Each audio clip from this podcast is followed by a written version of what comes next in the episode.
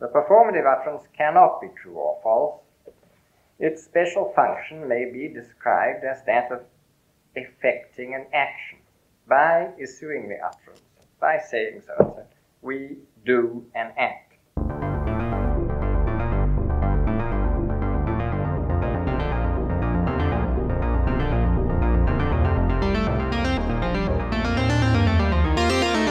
Wir schaffen das.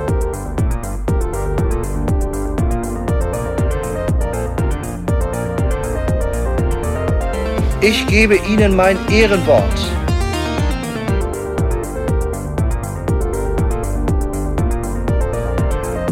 Ich liebe doch alle.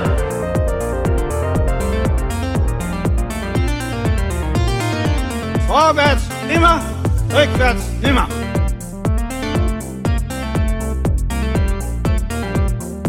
Vielleicht werde ich auch mal eine interessante politische Person in diesem Land. Könnte doch sein.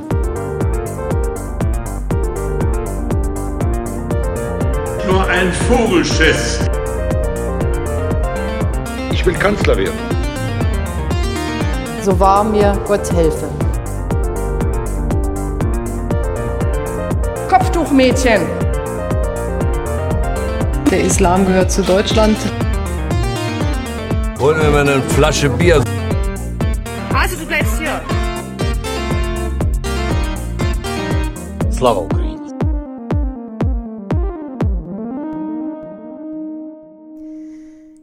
willkommen zum Tuwort Podcast Nummer 10. Hier sind Sandra. Noah. Und aus dem Sabbatical der Wissenschaft, Joachim. Oh, Sabbatical. Was machst du denn? Ich, ich, nichts. Das ist ja das Sabbatical. Nein, die Fakultät war so großzügig, mir ein ganzes Jahr zu schenken. Und äh, ja, ich scharre schon mit den Hufen äh, und breche bald für ein Jahr nach Heidelberg auf, um dort äh, endlich mal wieder in Ruhe zu forschen. Dann schreibst du ein weiteres Buch. Ah, nee. Sabbatical. So, so. Forschen in Anführungszeichen. Alles klar. Was sind unsere Themen heute? Unsere Themen sind Deutsch lernen während der Pandemie, Utopie oder eine Frage der Didaktik? Von Opfern und Helden. Die Ölindustrie erzählt vom Klimawandel. Und ist es hier, hier oder dort? Und bin ich ein echter Soldat? DrohnenoperatorInnen erzählen. Ja, sehr schön. Aber äh, bevor wir zu diesen Themen kommen, ähm, müssen wir natürlich zurückkommen auf äh, letzte Folge, weil wir dort ja eigentlich gesagt haben, also nicht nur eigentlich, sondern wir haben gesagt, dass wir das Unverb des Jahres und das Tu-Wort des Jahres 2022 wählen wollen. Und äh, Sandra, du warst ja leider nicht dabei das letzte Mal, aber Joachim und ich hatten die Shortlist äh, vorgestellt und ähm, euch alle äh, gebeten, darüber abzustimmen. Wie viele Antworten haben wir denn bekommen? Es waren 234 Antworten, sind in die Statistik eingeflossen. Ah, großartig. Genau, Sandra ist unsere Statistikspezialistin natürlich. Deswegen musst du mal erzählen, wie das jetzt genau aussieht und vor allem ähm, den äh, Deckel lüften, oder? Ja, wir fangen mit dem Unverb des Jahres an, oder? Ähm, also als Unverb haben wir ja versucht äh, zu bezeichnen verhüllende und irreführende Ausdrücke beziehungsweise zynische, entmenschlichende Ausdrücke. Ja. Und Sandra, wer, wer, hat's wer hat das Rennen gemacht? Ja, gewonnen hat äh, ein Wort aus, der, aus dem Kontext der Corona-Pandemie mal wieder, ähm, nämlich Todboostern mit äh, insgesamt 32 Prozent der Antworten. Und ähm, weil Nummer zwei und drei sehr nah beieinander waren, eben auch an Nummer eins, ähm, würde ich die auch noch ähm, nennen. Das war äh, Herunterheizen mit 21 Prozent und Entnazifizieren mit 19 Prozent der Antworten. Ja, und Todboostern ähm, ist natürlich insofern ein Unverb, weil es ja quasi behauptet, dass Impfen tötet, obwohl ja Impfungen und Auffrischungsimpfungen, wie ja die Boosterimpfungen heißen, ähm, eigentlich das Gegenteil bewirken sollen, nämlich zu milderen Verläufen führen sollen. Ähm, insofern ist äh, der Ausdruck Todboostern, glaube ich, schon ein irreführender Ausdruck, beziehungsweise vielleicht sogar auch ein zynischer Ausdruck äh, von Leuten, die halt generell Impfungen kritisch gegenüberstehen, beziehungsweise in Impfungen vielleicht auch ein Machtmittel des Staates sehen. dem können wir uns nicht anschließen. Und auch unsere Hörerinnen und Hörer nicht, die mit 32 Prozent sich für Todboostern entschieden haben. Dann äh, haben wir neben dem Unverb des Jahres ja auch das Tu-Wort ähm, gewählt. Die Idee da ist, ein Wort zu wählen, das Symptomcharakter hat, das also für prägende Ereignisse oder Debatten steht, die aktuell stattfinden. Oder man könnte auch sagen, ein Wort, in dem sich Zeitgeist verdichtet. Sandra, wie sieht da die Liste aus? Ja, also auch mit wenig Abstand gewonnen hat ähm, ein, ja, ein sehr interessantes Wort weginflationieren. Ähm, auf Nummer zwei, äh, mit 18 Prozent aller Stimmen. Auf Nummer zwei ist auch ein Wort aus dem Kontext der Pandemie, nämlich sich freitesten mit 17 Prozent. Und auf Nummer drei mit 10 Prozent ein Wort, was eben jetzt auch aus dem Kriegskontext äh, ist, auseinanderdividieren. Genau, und weginflationieren ähm, hat ja äh, letztlich eigentlich so zwei Bedeutungen, weil es ähm, eine Grundbedeutung gibt, die auch schon äh, länger da ist. Das Wort ist nicht jetzt erst irgendwie 2022 aufgetreten und meint im generellen Sinn äh, dann, wenn eben Kreditnehmerinnen Nehmer von der Inflation profitieren, weil der nominale Betrag des Kredits gleich bleibt, aber das Geld weniger wert ist und somit die reale Schuldensumme sinkt äh, und sich dann Kredite leichter zurückzahlen lassen. Aber das hat natürlich jetzt ähm, während äh, oder seit dem Angriffskrieg äh, Russlands auf die Ukraine eine äh, neue äh, Bedeutung auch erhalten werden, weil eben nicht nur Kredite weginflationiert werden, sondern auch äh, Gehälter und der Mindestlohn. Deswegen weginflationieren als ja, ein, ein Wort, das äh, die aktuellen äh, Debatten bis zu einem gewissen Grad repräsentiert. Danke an alle, die abgestimmt haben. Ähm, weginflationieren nur, das ist ja auch was, äh, wozu du eine Zeitungsmeldung gefunden hast. Zumindest so was ähnliches, weil in der Schweiz gab es ja, glaube ich, so kleinere Probleme mit einer Bank. Ja, kleinere Probleme mit einer größeren Bank. Ja. Und als Ergebnis haben wir jetzt noch eine viel größere Bank. äh, die die äh, Credit Suisse äh, wäre äh, beinahe Konkurs äh, gegangen ähm, und ist dann aber rechtzeitig war aufgekauft worden von der UBS und äh, ja, wir Steuerzahlerinnen und Steuerzahler in der Schweiz müssen natürlich äh, äh, dieses, dieses Geschäft absichern, weil man eigentlich die Credit Suisse gar nicht kaufen möchte. Aber das Interessante ist, dass im Verlauf dieser Debatte natürlich einmal mehr das Feindbild Banker ähm, aktualisiert wurde.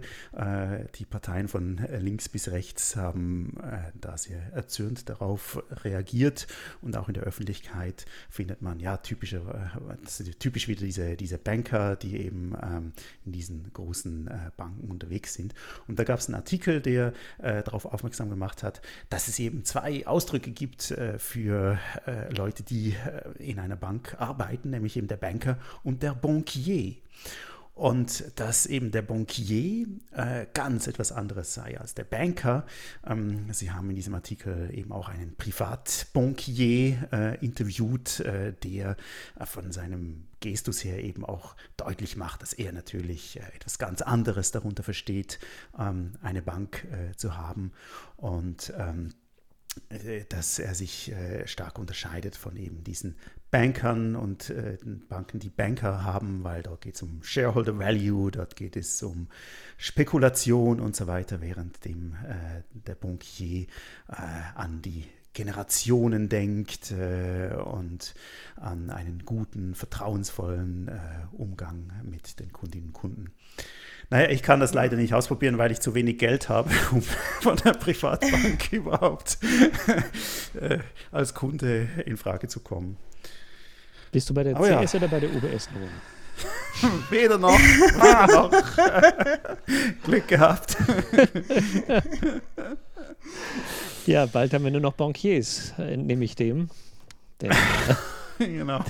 Euphemismus Tretmühle geht ja immer nur in die eine Richtung vermutlich ja. mit, einer, mit einer ganz eigenen Ausbildung. Ja, ja, absolut. ja. interessant. Ja, Sandra, du hast äh, auch einen Text äh, da gelesen, wo es um äh, das ja, um Umbenennungen geht, ne? Ja. Umbenennungen geht, ja, ja genau. Mehr oder weniger, genau. Also bei mir um die Ecke ähm, gibt es ein sehr, sehr nettes Café, das Café Mohrenköpfle, schon seit 1954. Und äh, so wie der Name es auch sagt, ähm, waren und sind sie auch spezialisiert auf das Herstellen von Schokoküssen. Ähm, und ja, es gab halt immer wieder Kritik am Namen, ne, wegen Rassismusvorwürfen und ähm, wegen der ja, rassistischen Konnotation des Ausdrucks Moor oder auch, äh, es gibt ja auch den Negerkuss und daher haben wir das gleiche Problem. Und ähm, ja, der Betreiber, der wollte eben da so ein bisschen Luft aus den Segeln nehmen mit einer lustigen Namensänderung. Also er hat nicht das Café umbenannt, aber ähm, sein Schriftzug ähm, vor dem Café.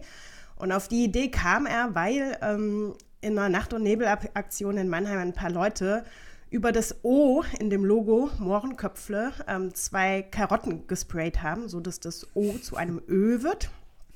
Ja, und dem Bankier hat die Lösung ganz gut gefallen und hat dann ein paar Jahre später im Zuge der Fassadenerneuerung dann äh, da zwei ja, fröhlich lachende Karotten angebracht, die mit so LED-Leuchten auch beleuchtet werden, so dass da jetzt Kaffee Möhrenköpfle steht. Eine, eine kreative Lösung, ja. Auf jeden Fall also er, er hat auch gesagt, er, er, würde da mit der Problematik gerne mit Humor begegnen und hat es äh, vor allen Dingen auch deshalb gemacht und hat auch viel positiven Zuspruch bekommen, auch aus der Nachbarschaft, auch von Betroffenen, also ähm, die auch in der Nachbarschaft leben. Und hat aber auch Kritik bekommen, äh, vor allen Dingen von Stammkunden. Äh, nämlich, dass er eben dem Woken Trend standgehalten hat, ja, dass er vor dem Zeitgeist kapituliert hat und sich der modernen Überempfindlichkeit gebeugt hat. Und ja, und es gibt auch eben Kritik noch aus einer anderen Ecke, nämlich äh, ja, von einer Mannheimer Direktorin, die sich mit Sensibilisierung von Diskriminierung beschäftigt und sagt, naja, also jeder Mensch weiß, dass es eigentlich kein Möhrenköpfle gibt. Und sie sagt, es wirkt halt vor allen Dingen auf die Leute, die sich diskriminiert fühlen, eben auch sehr veräppelnd. Ähm, mhm. Und dieser, ja, dieses Sichtbarmachen, dieser äh, führt eben ja zu einer Art Herabwürdigung. Ne? Äh, also das schwächt halt nicht ab, sondern fokussiert eigentlich noch genau die Problematik. Ja, ist ganz interessant, ne? Das finde ich in der Tat spannend, ne? weil ähm, es geht ja hier irgendwie um ähm, einen Ausdruck, der zweifelsohne als rassistisch gelesen werden kann. Dass aber jetzt auch die Veränderung des Ausdrucks als eine Art Verhohnepiepelung dieser Problematik gedeutet wird, ist natürlich äh, großartig. Also, weil ich glaube, es zeigt eben doch, wie stark die Bedeutung von solchen Ausdrücken eben tatsächlich davon abhängt, wie sie wahrgenommen werden von relevanten Gruppen. Ja? Und äh, dass es natürlich nicht an den Wörtern selbst liegt, äh, das ist sogar so ein unschuldiges Wort wie Möhrenköpfle. Ich würde übrigens sagen, es gibt Möhrenköpfle. Ich habe letztens ein Foto gemacht von einer Möhre, die sah aus wie ein Kopf. Äh, Klammer ah. zu, Klammer zu. ähm, also das finde ich eben tatsächlich ein, ein, äh, bestätigt sozusagen äh, das, was äh, wir Linguistinnen und Linguisten schon länger äh, uns ausgedacht haben, dass nämlich die Wahrnehmung durch ein Publikum oder die Anschlusskommunikation an bestimmte Akte äh, viel wichtiger sind als die Ausdrücke, als die vermeintliche Bedeutung eines Ausdrucks selbst ähm, für die invektive Bedeutung von solchen Ausdrücken. Ja. Was kann er jetzt tun, der Kaffeebesitzer? Also ich glaube, er lässt es so ähm, und geht mit der Kritik aber natürlich auch mit den, äh, mit den positiven Reaktionen um. Also, ich meine, die haben da sowieso schon seit, seit Jahren äh, immer wieder mit zu tun und ähm, ja, es wird auch, also schräg gegenüber ist das Kapitol in Mannheim und äh, die machen auch immer so äh, Wochen zu, zu Rassismus und Diskriminierung. Und äh, in diesen Wochen wird, wird genau sowas auch thematisiert. Ähm, und eigentlich ist das ja auch eine schöne Lösung. Also mhm. solche Namen oder Namensänderungen ähm, zum Anlass zu nehmen, um ins Gespräch zu kommen. Ja, wo ich herkomme, gibt es ein Dorf, das heißt Karl. Und vielleicht nennen die das auch bald um in Cool oder Kohl, wer weiß. Denn äh, darüber äh, handelt eigentlich der Artikel, äh, den ich euch vorstellen möchte. Nämlich, äh, der kommt aus dem Guardian, der ist schon ein bisschen älter zugegebenermaßen und heißt Calling a man bald is sex-related harassment. An employment tribunal has ruled. Also ein Arbeitsgericht in England hat entschieden, dass es geschlechtsbezogene Belästigung ist, einen Mann als kahlköpfig zu bezeichnen. Noah, gute Nachrichten, oder? ja. und, zwar, und, zwar, hat Tony Finn, heißt er nämlich, ein Elektriker gegen seine Firma geklagt, die heißt British Bank Company, ähm, weil er von seinem Chef, äh, der heißt auch noch Jamie King, ähm, ja, da wurde er genannt glatzköpfiger ja, Autor der Kritik der reinen Vernunft. Okay. Wer, wer, ist der Autor der äh, Kritik der reinen Vernunft? Ha? Immanuel Kant. Kant. Und ich möchte nicht, dass wir von Apple eine Parental Advisory reingedrückt kriegen, weil wir sexuelle, sexualisierte Schmähausdrücke gebraucht. Nein, er hat also gesagt, äh, er hat ihn also als Bald Kant beschimpft. Ja. Mhm. Und interessanterweise hat ähm, eben Tony Finn äh, gesagt, ach, das mit dem C-Wort, das äh, findet er gar nicht so schlimm, das hat, äh, die Beleidigung wäre nicht so schlimm. Was ihn aber wirklich verletzt habe, sei die Thematisierung seines Äußeren gewesen. Und jetzt ging es natürlich vor Gericht um die Frage, ob diese Bezeichnung als glatzköpfig nun nur eine Beleidigung ist oder eben Harassment. Ja, und da muss man jetzt wissen, dass es eben da drei Grade gibt, nämlich Insult, Harassment und Discrimination. Also es geht noch schlimmer natürlich als äh, Harassment, aber äh, Harassment als eine Form von Belästigung, auch die zum Teil sich auch eben wiederholt, das heißt als Muster sichtbar wird. Und äh, das Gericht ist dem Kläger dann tatsächlich in seiner Argumentation gefolgt, hat also anerkannt, dass der Bezug auf sein Äußeres eben auch mit der Absicht geschehen sei, ihm äh, ja, in seiner Menschenwürde zu verletzen. Ja, und sie haben auch geurteilt, dass die Beleidigung, dass diese Beleidigung und Verletzung der Würde auch eben eine geschlechtsspezifische Dimension hat und hat sich dabei interessanterweise eben auf ein früheres Urteil berufen, wo die Größe der Brust einer Frau als Entscheidungsgrund für äh, ein Urteil als Harassment herhalten musste. Finde ich eine sehr interessante Entwicklung. Ähm, das Gericht bestand laut Guardian auch aus drei Männern, die selbst einen Haarausfall leiden. Und das wurde dann auch tatsächlich ähm, äh, kritisiert. Nicht, dass sie einen Haarausfall leiden, sondern dass dieses Urteil von drei Männern gesprochen wurde. Ja. Was ist euer Take dazu? Hm. es, sind ja, es sind ja raue Umgangston da. Ja, das, ähm, das wurde tatsächlich auch äh, thematisiert und da hat auch gesagt, das ist auch gar nicht so schlimm, deswegen das mit dem C-Wort, äh, das fände er völlig okay, also mit dem Immanuel Kant. Äh, aber äh, das, ähm, das mit dem Karl, das hätte ihn also wirklich hart getroffen. Ja, ja Noah, was sagst du dazu? Ja, Noah. So, als Betroffene. Och, ich bin das gewöhnt, das ist Karl genannt zu werden. Und äh, also, ich meine, äh, seit meine, meine Kinder sagen, dass sie auch unbedingt äh, Karl werden wollen, ähm, finde ich das alles überhaupt nicht mehr schlimm.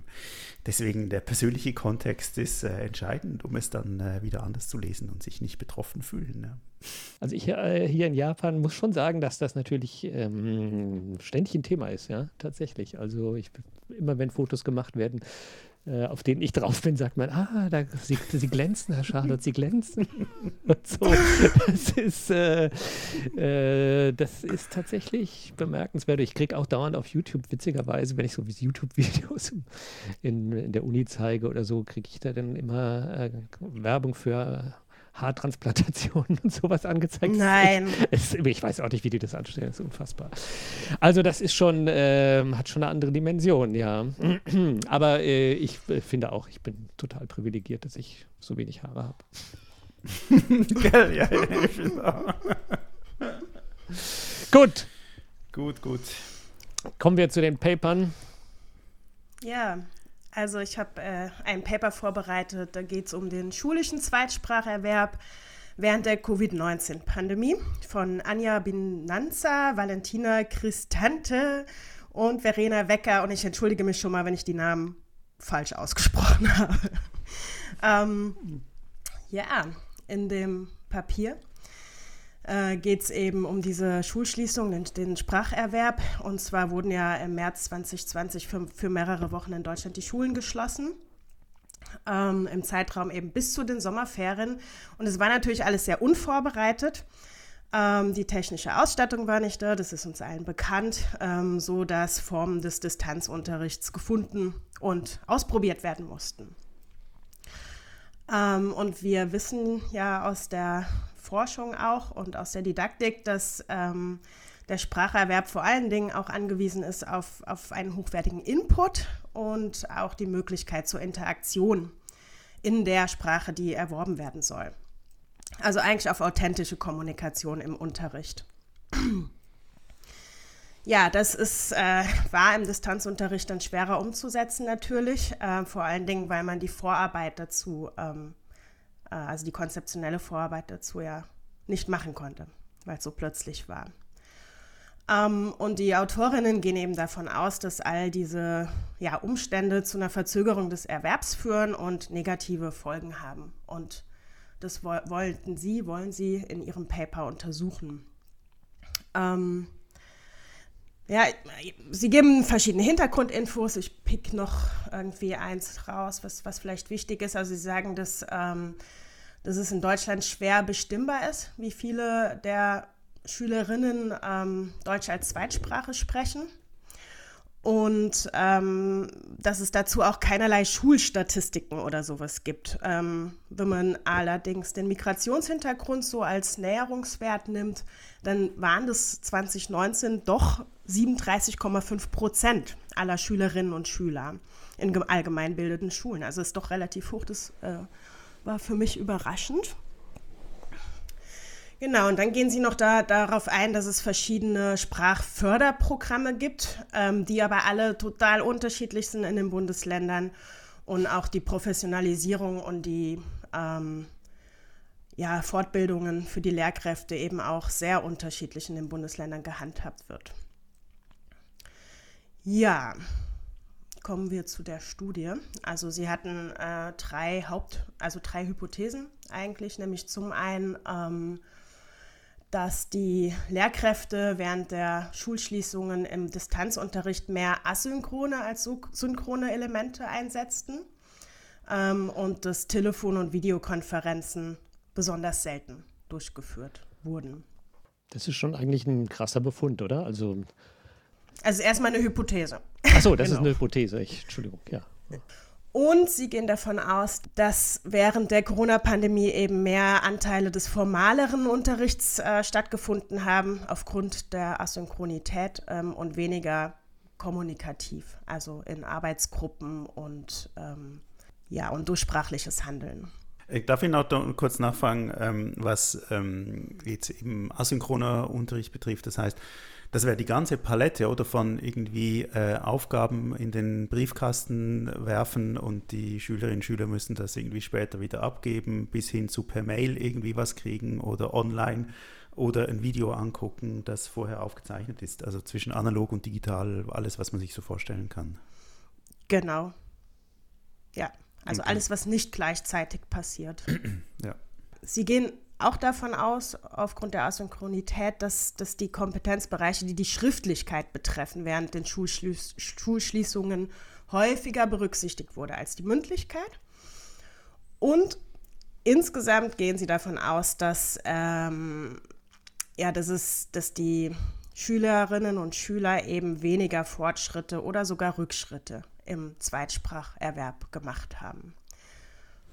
Ja, das sind so hm. die Hypothesen. Und sie haben dazu eine Fragebogenuntersuchung gemacht mit 112 Items, die äh, die Lehrkräfte quasi retrospektiv, also zurückblickend äh, beantworten sollten. Haben verschiedene Themenbereiche abgedeckt, auf die komme ich gleich, wenn wir auf die Ergebnisse äh, zu sprechen kommen.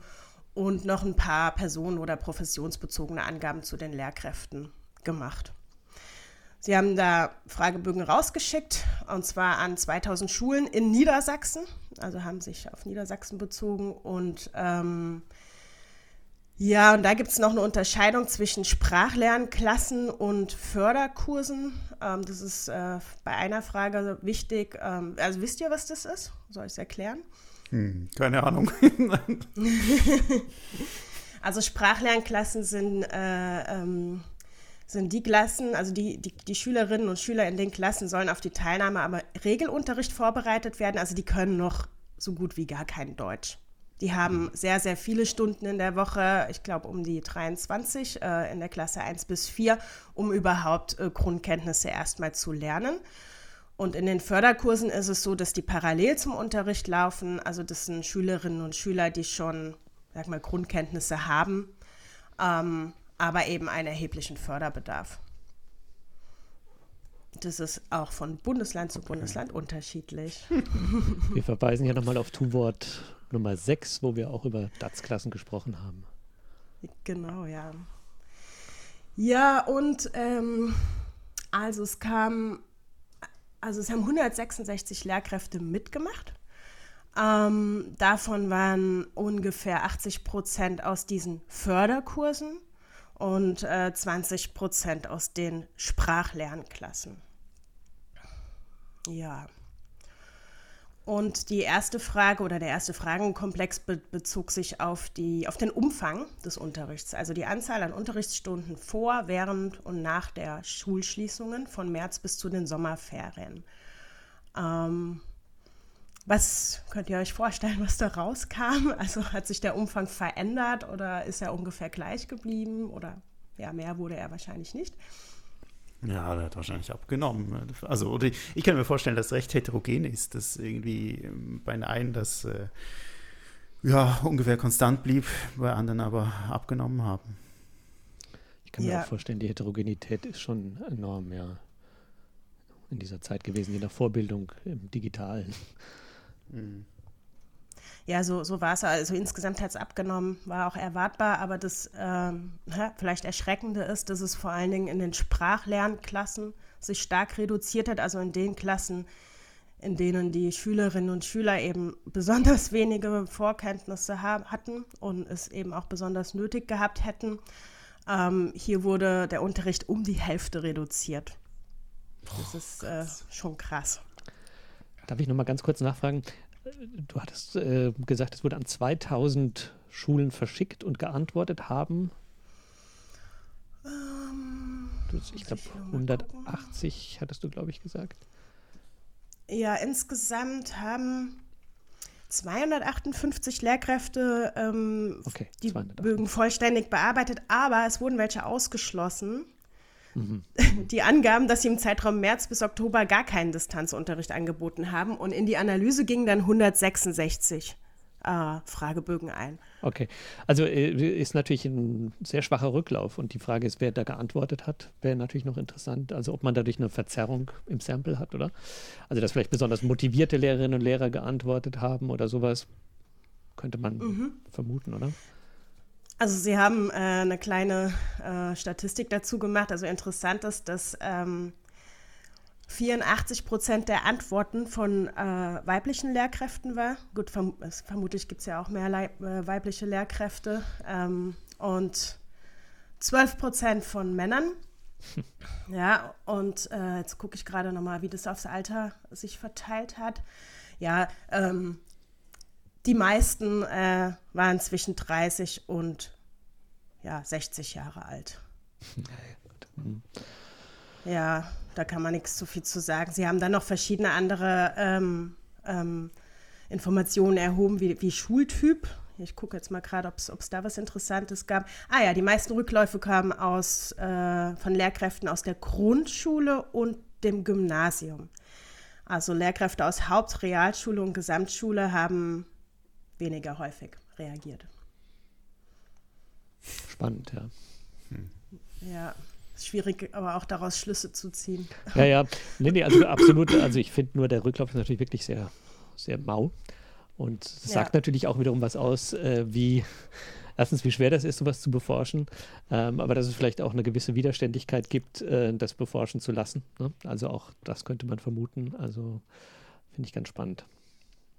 Ja, und ich finde auch, dass es ja natürlich retrospektiv ähm, gemacht werden musste, äh, ist halt auch ein methodisches Problem. Und ich meine, das haben wir irgendwie bei vielen solchen Corona-Studien irgendwie, dass sie dann irgendwie ganz schnell, schnell irgendein Studiendesign entwickeln mussten, äh, aber die meisten dann eben erst hinterher versuchen herauszufinden, wie es dann war und so. Und ich, das ist ja auch eine verzerrende Wahrnehmung. Das stimmt, aber ich finde, also da wollte ich eigentlich später drauf zu sprechen kommen, aber wir können gerne hier darüber sprechen. Also ich finde, das kann man ja auch, äh, also die Ergebnisse, äh, zu ein paar kommen wir ja noch, äh, kann man ja auch zum Anlass nehmen, jetzt gezielt experimental vorzugehen und äh, Formen des Distanzunterrichts ähm, eben jetzt gezielt mit Vorbereitungszeit einzusetzen und das dann eben mhm. auch mit objektiven Daten zu untermauern. Also beides. Ähm, Stimmt, ähm, ja klar. Mhm. Das, das, das, wäre ja spannend. Ja, absolut. Ja, ja eine zweite Frage bezog sich auf die Formen des Distanzunterrichts, also synchron versus asynchron. Und die Lehrkräfte mussten dann immer so eine Skala, auf so einer Skala antworten. Ne? Null gar nicht bis vier immer. Und ähm, ich lese jetzt nicht alle vor, aber Beispiele für asynchronen Unterricht wären zum Beispiel, wie du auch schon gesagt hast, nur die Bereitstellung von Übungsmaterialien oder Einsatz von Sprachlern-Apps oder ähm, ja, Audio- und Videoaufnahmen, die dann eben asynchron ähm, verarbeitet werden können. Synchron war natürlich Video, Telefonkonferenzen, Hausbesuche der Lehrkraft, Chats mit der Lerngruppe und sowas in der Art. Und ähm, dabei kam raus, dass eben äh, häufiger asynchron unterrichtet wurde als synchron. Also hier konnte die Hypothese bestätigt werden. Ähm, und dass Video- und Telefonkonferenzen besonders selten durchgeführt wurden. Aber immerhin waren Video- und Telefonkonferenzen ähm, die am häufigst angewendetste Unterrichtsmethode im synchronen Format. Und hier ist ganz interessant, dass das häufiger in Kleingruppen äh, videokonferiert wurde, als zum Beispiel in der ganzen Lerngruppe. Das ähm, finde ich ganz spannend und wahrscheinlich auch sinnvoll. Und ähm, also konnten die denn auch äh, eine Veränderung über, über die Zeitspanne irgendwie feststellen oder wurde das nicht äh, getestet? Nee, also ich kann also mir jetzt vorstellen, haben, dass, dass, dass man quasi zuerst eher asynchron und dann mit der Zeit, wenn die technische Expertise steigt und die Tools und so synchroner wird.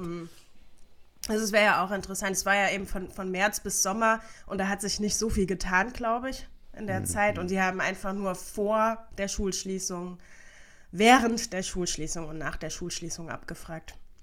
Darf ich noch eine Frage stellen bezüglich äh, Schultypen? Weil ich kann mir natürlich vorstellen, dass man äh, synchron äh, in der Grundschule sehr viel schwerer das bewerkstelligen kann. Äh, so irgendwie Erstklässler vom, vom, mhm. vom Tablet äh, vier Stunden lang festzuhalten, ist, glaube ich, schwierig äh, oder schwieriger, als wenn man jetzt irgendwie eine 10. Klasse oder 12. Klasse Gymnasium vor sich hat. Ähm, Gibt es da größere Unterschiede in den Schultypen? wurde nicht untersucht. Also ich glaube, also sie haben dazu keine Aussage getroffen. Ähm, ähm, das ist auch, glaube ich, in die statistischen Modelle nicht eingegangen als Faktor. Liegt aber auch daran, dass äh, ja eigentlich nur äh, großer Rücklauf bei Grundschule und Gymnasium kam. Ich meine, das hätte man, das hätte man dann auch untersuchen können. Aber in Bezug auf die anderen ähm, mhm. Schultypen gab es halt irgendwie nur acht oder neun Rückläufe. Aber ja, es äh, also ist sehr interessant und könnte man untersuchen, genau. Ja. Ja, ganz spannend fand ich noch, dass äh, die Qualifikation der Lehrkräfte im E-Learning-Bereich digitales Lernen abgefragt wurde. Was schätzt ihr da, wie viele Lehrkräfte ähm, da eine Qualifikation aufweisen, also Fortbildung oder sowas zugemacht haben zur damaligen Zeit? Hat sich wahrscheinlich radikal verändert. Einstelliger Prozentbereich, würde ich sagen. Ja. Also ja, es waren nur 14 insgesamt, also 8,4 Prozent. Ah, gut, ja. ja. Einstelliger mhm. Prozentbereich, die dazu Qualifikationen aufwiesen. Ja, ähm, es wurde noch nach Herausforderungen gefragt. Also welche Herausforderungen die Lehrkräfte ähm, beim Distanzlernen hatten. Wurden verschiedene Items abgefragt, ja. Also zum Beispiel ähm, die Schüler mit digitaler Ausstattung oder mit, mit unterschiedlicher digitaler Ausstattung zu erreichen oder eben ähm, Gelegenheiten zur sprachlichen Interaktion zu ermöglichen, ähm, mich in die Möglichkeiten des digitalen Unterrichts einzuarbeiten. Und da kam eigentlich raus, dass die aller, allergrößte Herausforderung mit Abstand äh, war, Schülerinnen und Schüler bei unterschiedlicher digitaler Ausstattung zu erreichen. Was dann natürlich auch zum asynchronen Unterricht geführt hat. Genau. Ähm, und dann wurden didaktische Prinzipien noch unter die Lupe genommen. Ähm, das haben sie so gemacht, ähm, indem sie immer Paare von Items ähm, gezeigt haben, die sich entweder ähm, auf einen eher formalen oder eher auf einen kommunikativ ausgerichteten Unterricht beziehen. Und dann sollte man eben ankreuzen, was man gemacht hat. Und ich nenne jetzt hier einfach zwei Beispiele. Also ein Beispiel für ein formaler Ansatz wäre, häufige Übungsformen sind schriftliche Aufgaben, zum Beispiel die Umformung von Sätzen oder das Ausfüllen von Lückentexten. Und das Pendant zum kommunikativen Ansatz wäre, es kommt häufig vor, dass die Schülerinnen und Schüler die für eine bestimmte Situation relevanten Redemittel mündlich zu zweit oder in der Kleingruppe einüben. Und ja, da kam eben auch das raus, was sie vermutet hatten, nämlich dass sich die Lehrkräfte eher an Prinzipien des formalen Ansatzes ausrichten. Ähm, genau.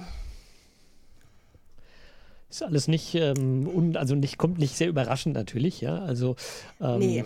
und wenn ich, äh, ich also ich habe natürlich so ein bisschen den Eindruck, dass äh, in Deutschland man natürlich null darauf vorbereitet war auf sowas, klar. Also äh, wer war das schon so richtig?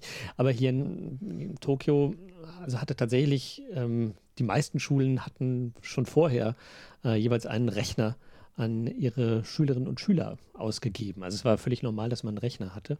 Ähm, ah, wow. Ja, also da kann man natürlich auch immer noch viel drüber sagen. Ja, läuft dann, das ist natürlich alles Chromebooks und so weiter. Und also ist natürlich datenschutztechnisch eine Katastrophe. ähm, aber äh, ich war trotzdem überrascht, wie wenig dann äh, synchron stattgefunden hat, äh, trotz allem. Also trotz allem haben dann doch äh, auch asynchrone Formen dominiert. Äh, es gab ähm, jeden Morgen gab es immer einen Call, also ähm, wo sich alle zusammengefunden haben und äh, der Lehrer, die Lehrerin dann eben abgefragt hat, wie geht's euch, was macht ihr und so. Aber das war dann irgendwie zu Ende und danach wurden halt Aufgaben über diese Lernplattform verteilt und die wurden auch dann bewertet und so weiter. Also ähm, mhm. Äh, fand ich ganz interessant, weil man könnte ja erwarten, so wenn die Ausstattung, technische Ausstattung überall gleich ist, weil da ist auch so ein, ähm, eine SIM-Karte drin in den Dingern. Ähm, das heißt, die haben alle gleichen Zugang zum Netz. Äh, dann äh, könnte man ja eigentlich tatsächlich mehr synchron machen, aber es hat auch nicht stattgefunden. Ja, das ist interessant. Es geht mhm. jetzt hier natürlich nicht um Zweitspracherwerb oder sowas, sondern es geht um den normalen Unterricht. Da spielt das sicherlich nochmal eine andere Rolle, aber ähm, ja, das ist schon überraschend, ja. Ja, auf jeden Fall. Also eine Sache, die äh, ist auch ganz interessant noch. Ähm, also sie haben verschiedene Kompetenzbereiche dann noch abgefragt, also ähm, die vor, während und nach der Pandemie ähm, unterrichtet wurden. Und da war es so, dass äh, dass vor allen Dingen die Kompetenzbereiche aus der, aus der Schriftlichkeit, also sowas wie Grammatik und Texte schreiben, ähm, besonders häufig während der Corona-Pandemie unterrichtet wurde. Also es gab hier eben so eine, so eine Umkehrung ähm, und äh, ja, eine Verschiebung der unterrichteten Kompetenzbereiche. Ist ja, kann man ja denken, oh, ist ja ganz schön, äh, wird, wurde mehr mhm. Grammatik unterrichtet. Allerdings muss man dann auch sagen, dass der eben sehr formal vermittelt wurde. Und ähm, ja, da eben auch die Frage ist, wie viel dann letztendlich auch hängen geblieben ist und äh, wie erfolgreich das war. Aber eigentlich ja. ist ja nicht verkehrt, dass man die Lehrinhalte halt den ähm, Möglichkeiten anpasst, die man didaktisch hat und, äh, und technisch hat. Und also ich meine, dass quasi äh, wenn die Kinder nicht zu Hause sind, ein kommunikativer Unterricht einfacher ist äh, vor Ort, ist irgendwie klar und dass man dann halt irgendwie Notlösungen suchen muss äh, und dann eben findet, okay, gut, dann trainieren wir jetzt halt irgendwie andere Bereiche, die man auch besser irgendwie alleine machen kann oder wo man irgendwelche Tools oder so dafür nutzen kann, ist ja eigentlich nicht, nicht verkehrt. Ja, man müsste, man müsste vermutlich, und vielleicht wird es ja gemacht jetzt, ähm, einen Schwerpunkt darauf legen, auch in einem auch in einem Fernunterricht äh, sozusagen kommunikative Aspekte einzubauen. Das ist ja möglich. Ja, ja, genau. Nein, also ich, klar, also ich finde auch natürlich, aber das hängt ja dann eben auch also von technischen Ausstattung eben ab, die du hast und, mm. und der technischen Expertise, die du hast und so. Und deswegen finde ich eben auch so dieser Verlauf wichtig. Also ich kann mir gut vorstellen, okay, die Situation ist erstmal neu, ja, es, es gibt einen Lockdown, muss, muss sich irgendwie zurechtfinden und so. Und ich finde, ich habe schon beobachtet, jetzt auch wenn ich meine eigene Lehre irgendwie angucke in der Zeit, dass man halt äh, ja dann mit der Zeit irgendwie Wege gefunden hat, wie man es besonders gut machen kann und so. Und dann äh, hat sich auch die Infrastruktur verbessert und so. Ja, so dass man dann lernt und dann irgendwie bessere Wege findet äh, mit der Zeit. Und, aber dann ja. müsste ja schon, eben jetzt gerade direkt für den Sprachunterricht äh, sozusagen, müsste man sich überlegen, welche Art äh, oder welche Kompetenzbereiche dessen, was man vermitteln möchte, eignen sich nun besonders gut für diese Situation. Ähm, und äh, zum Beispiel finde ich äh, schriftliche Interaktion sprachlich, das wäre ja eigentlich etwas, was man dann gezielt trainieren könnte. Also zum Beispiel miteinander chatten auf Deutsch ja, mhm. oder in der Fremdsprache. Ähm, das ist ja eigentlich ein Paradebeispiel, was super ist, äh, wenn man eben, das, also das, das kannst du ja nicht machen im Klassenzimmer, sondern das macht eben nur Sinn, wenn die Kinder zu Hause sitzen zum Beispiel. Ja.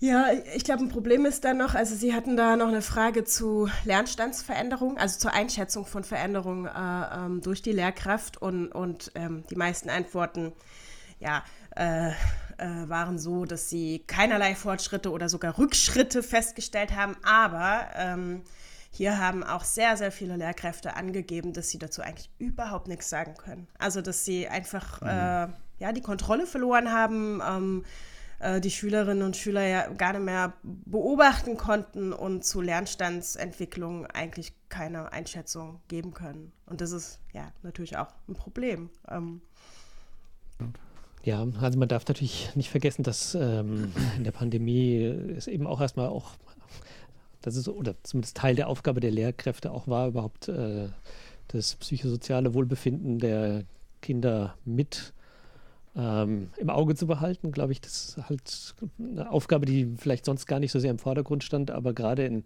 der Situation, äh, wo vielleicht die Eltern äh, entweder nicht zu Hause waren oder eben zu Hause waren und äh, das eben auch zu Stress geführt hat, äh, dass äh, Ernährung vielleicht irgendwie anders äh, stattgefunden hat als sonst. Also, also das darf man, glaube ich, erstens nicht vergessen, wie schwierig das war.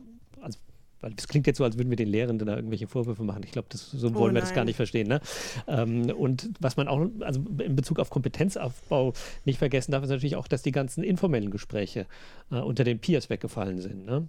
Also man mhm. lernt ja auch viel dadurch, dass mhm. man in der Pause äh, oder im Sportunterricht oder sonst wie äh, miteinander interagiert, äh, miteinander handelt sprachlich äh, und wenn das weg ist, dann sind natürlich auch viele bedeutungsvolle und wirklich bedeutungs für Kinder bedeutungsvolle Interaktionen weg, gerade auf einem Niveau, wo es halt zunächst mal ähm, nicht um bildungssprachliche Kontexte geht. Ne? Und äh, da kann ich mir schon vorstellen, dass auch das dazu beigetragen hat, dass es zum Teil eben auch Kompetenzrückschritte gab. Ne? Ja, auf jeden Fall.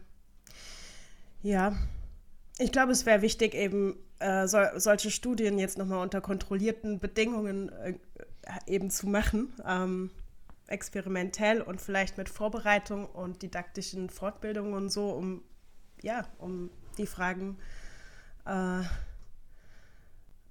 unter anderen Umständen beantworten zu können. Also unter weniger schwierigen Umständen, die während der Pandemie ja sowieso da waren. Hm. Ja. Hm. Um auch wirklich was also, zur Didaktik sagen zu können, meine ich. Also ja, genau. Also spannend fände ich auch, ähm, ich meine, jetzt wurde hier der DAF-Unterricht eben angeguckt und äh, man könnte ja den Sprachunterricht ganz generell mm. sich anschauen, äh, was da passiert ist, äh, auch in den anderen Sprachen. Der DATS-Unterricht wurde angeschaut. DAF ja. habe ja ich unterrichtet. Äh, DAF, sorry, sorry, sorry.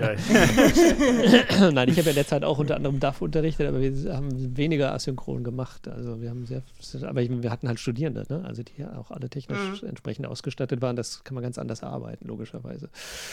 Ja. Und wie hast du das denn gemacht? Hast du da ähm, ähm, virtuelle äh, Gruppen gebildet? Ähm Also äh, per, per, Videokonferenz oder? Ja, wir haben ein paar Videokonferenzunterricht und ich habe natürlich sehr viel Zusatzmaterialien bereitgestellt ähm, zum Selbststudium, weil das Semester verkürzt war und so. Und ähm, da habe ich dann eben auch angefangen, Spiele zu programmieren. Das war so der, der ursprüngliche Impuls zu sagen, ja komm, äh, gib den Leuten einen Anreiz, irgendwie äh, ja, halt äh, sich mit der Sprache auseinanderzusetzen, äh, in der, ja, mehr oder weniger lustvollen äh, Situationen, äh, auch außerhalb des im engeren Sinne Unterrichts, mhm. äh, der Face, also eben online Face-to-Face quasi stattgefunden hat, ja.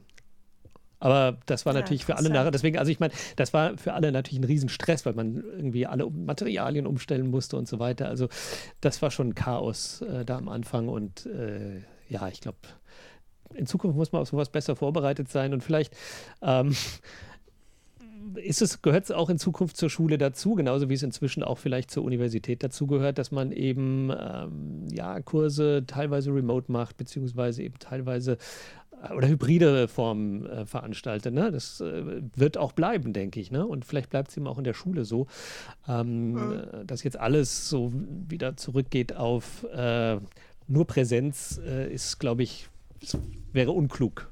Ja. ja. Mhm. Okay. Ähm, ja, wir können gerne zum zweiten Paper äh, kommen und ähm, das befasst sich mit einem ganz anderen Thema, nämlich mit dem Klimawandel, Joachim. Ja, klar. Also wir müssen uns ja auch äh, neben der Bildung mit dem anderen großen Thema unserer Zeit beschäftigen, nämlich äh, mit dem Klimawandel. Wie sieht eigentlich euer CO2-Fußabdruck aus, wollte ich mal fragen. Habt ihr den mal gecheckt? Nee. Nein. Aber der sieht bestimmt total gut aus. Ist das so? Also ich fliege sehr wenig, ich fahre kein Auto. Und bei dir, Noah? Ja, ich bin schon lange nicht mehr geflogen und ich fahre dafür total viel Nachtzug. Aber äh, ich meine, andere Bereiche ist schon krass irgendwie, glaube ich. Auch so. Auf wie viel Quadratmetern wohnst du? Ja, eben, genau. Sowas und dann heizen. Was, ihr heizt? Ich dachte, das ist verboten. ja. ja. Und ich habe gelesen, du veranstaltest Tagungen ohne Digitaltracks. Was? Veranstaltungen ohne Digitaltracks? Weil wir gerade gesagt haben, wir drehen alles wieder zurück auf äh, reine Ach Präsenz. So. Ja. Wie war das? Der IDS-Tagung, gab es da einen Digitaltrack? Nee, na, nicht so richtig. Nee, nee. nein. Na, da musste ja auch. Die also war das, wieder voll in Präsenz. Ja, ja. Ja, darauf kommen wir noch zurück, auf euren Fußabdruck, auf euren CO2-Fußabdruck. ähm, ja, ihr seht schon, das ist gar nicht so einfach, darüber zu reden. Und stellt euch mal vor, ihr werdet Kommunikationschefin oder Chef äh, in einem Ölkonzern. Wie wäre das denn dann, wenn man euch kritische Fragen stellen würde? Ähm, denn irgendwie bei diesen, ja, oder Öl- und Gasunternehmen geht es ja äh, bei der Debatte um den Klimawandel ja, könnte man sagen, im Wesentlichen im Risikomanagement, weil ihr Geschäftsmodell ja irgendwie bedroht ist durch ja, staatliche Intervention, durch Regulierung. Und natürlich andererseits ist auch ihre Reputation durch äh, Protestbewegungen und sowas gefährdet. Und dadurch entstehen halt womöglich Kosten, ne, die sich dann negativ auf die Gewinne auswirken. Und ja, das ist ja nun mal das Unternehmensziel. Und ähm, ja, jetzt stellt euch mal vor, ihr werdet also jetzt Kommunikationschefin von ExxonMobil und ihr würdet, ähm, ihr müsstet kommunizieren, ihr müsstet sagen, was ihr alles für tolle Sachen macht. Wie würdet ihr es machen? Wie würdet ihr eure Rolle so in diesem Klimadiskurs darstellen? Ich glaube, muss sich irgendwie, ähm, also man muss so tun, als ob man ja die Kritik, die da ist, ähm, schon lange auch selber antizipiert hat und äh, schon längst die Weichen gestellt hat, um äh, eben in eine ähm, äh, CO2-neutrale äh, Zukunft zu kommen, was die Energiegewinnung äh, betrifft. Und äh, dass es natürlich nicht so schnell geht, aber dass ja, man genau in diese Richtung geht. Ja, das kann ich. So verlogen. Gut nach, was so heißt verlogen? verlogen? Wieso verlogen? Ich meine, man kann die Fakten schlecht abstreiten, da hast du sicher recht, ja. Also das äh, muss man strategisch wahrscheinlich anerkennen. Aber dann, äh, man hat natürlich noch diese externen Stakeholder, ja, die, äh, die natürlich auch Dividende wollen. Und insofern äh, äh, ist das sicherlich sinnvoll, wenn man sagt, man ist auf dem Weg zur Transformation und sowas, ja. kann ich, kann ich nachvollziehen, ja. Warum frage ich das? Weil ich ein Paper besprechen möchte von Trine Dahl. Ähm, die ist Professorin am Department of Professional and Intercultural Communication äh, an der Norwegian School of Economics. Norwegen ist ja bekanntermaßen ein bekannter Ölproduzent. Ja, ja äh, und das Paper heißt Global Villain but Local Hero? Question mark. A linguistic analysis of climate narratives from the fossil fuel sector. Gut, also es geht um Narrative ähm, und zwar in Nachhaltigkeitsberichten von vier Unternehmen, nämlich der europäischen BP und Equinor. Equinor ist ein norwegischer, also quasi der norwegische Staatskonzern und der nordamerikanischen ConocoPhillips und ExxonMobil. Also diesen beiden, also nordamerikanischen und den zwei europäischen. Und äh, die Forschungsfrage ist eben, wie präsentieren sich große CO2-Emittenten in klimabezogenen Narrativen?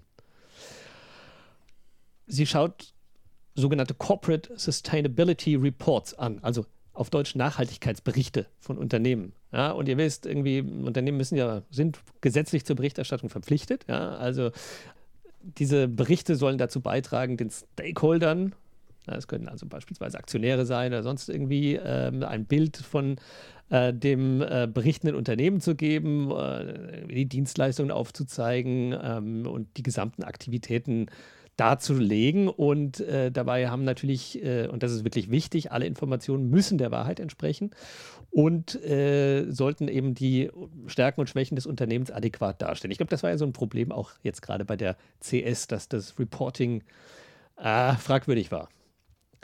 Jetzt, äh, früher hieß dieser ähm, Corporate Sustainability Report, äh, hieß früher Environmental Report, also Umweltbericht.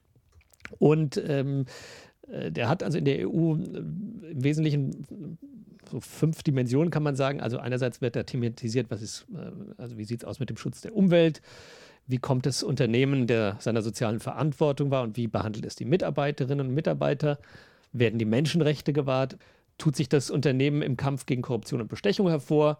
Und ja, wie sieht es eigentlich aus mit Diversity ähm, in den Unternehmensvorständen ähm, in Bezug auf Alter, Geschlecht, Ausbildung, Berufserfahrung und so weiter. Ja. Und äh, diese, diese Nachhaltigkeitsaspekte sollen in der EU in Zukunft auch in den Geschäftsberichten, in den normalen Geschäftsberichten äh, reflektiert werden.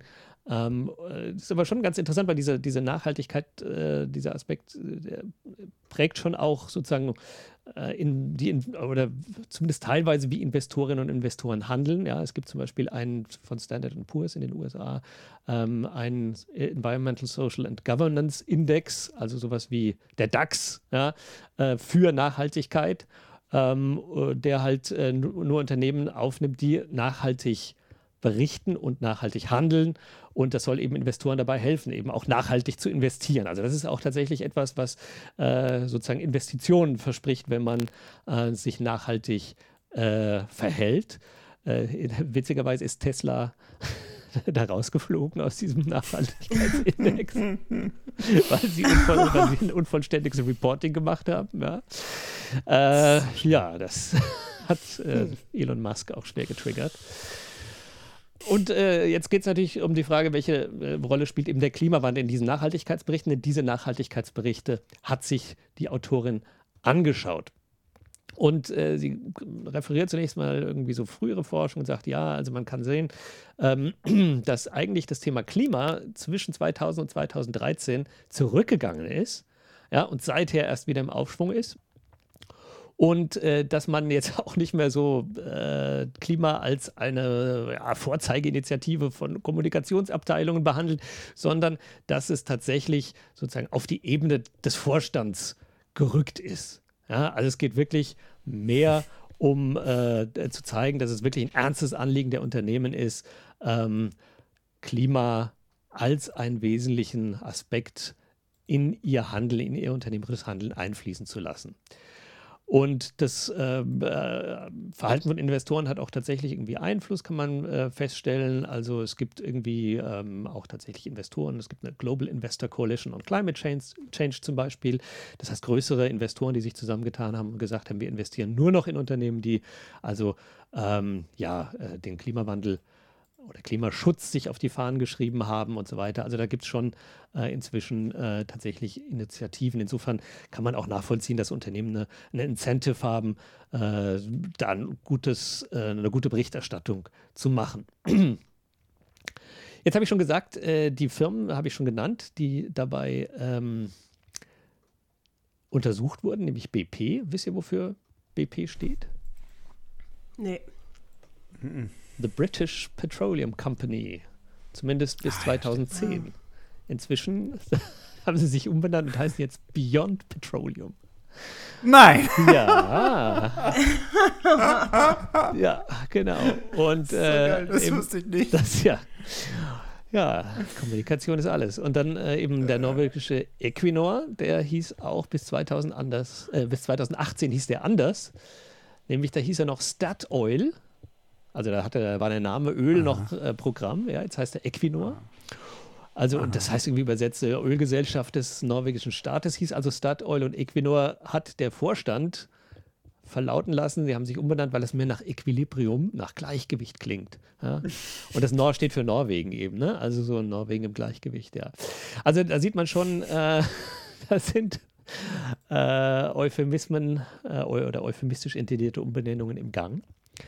Und ähm, sie guckt aber jetzt nicht das Wording an, sondern sie schaut sich eben die Narrative ähm, an, die in diesen Nachhaltigkeitsberichten auftreten. Sie schaut sich typische Erzählstrukturen an und sie geht von so einer typischen Erzählstruktur aus, die aus fünf Teilen besteht, nämlich es gibt eine Darstellung der Ausgangssituation, dann gibt es die Komplikation, dann gibt es drittens darauf eine Reaktion, die dann in einem vierten Schritt aufgelöst wird und dann am fünften, äh, am Ende hat man eine neue Endsituation, die sich von der Darstellung der Ausgangssituation oder von der Ausgangssituation unterscheidet.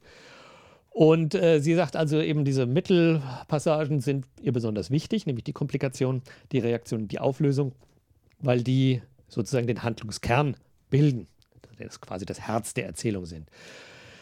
Ähm, jetzt, wie hat sie das gemacht?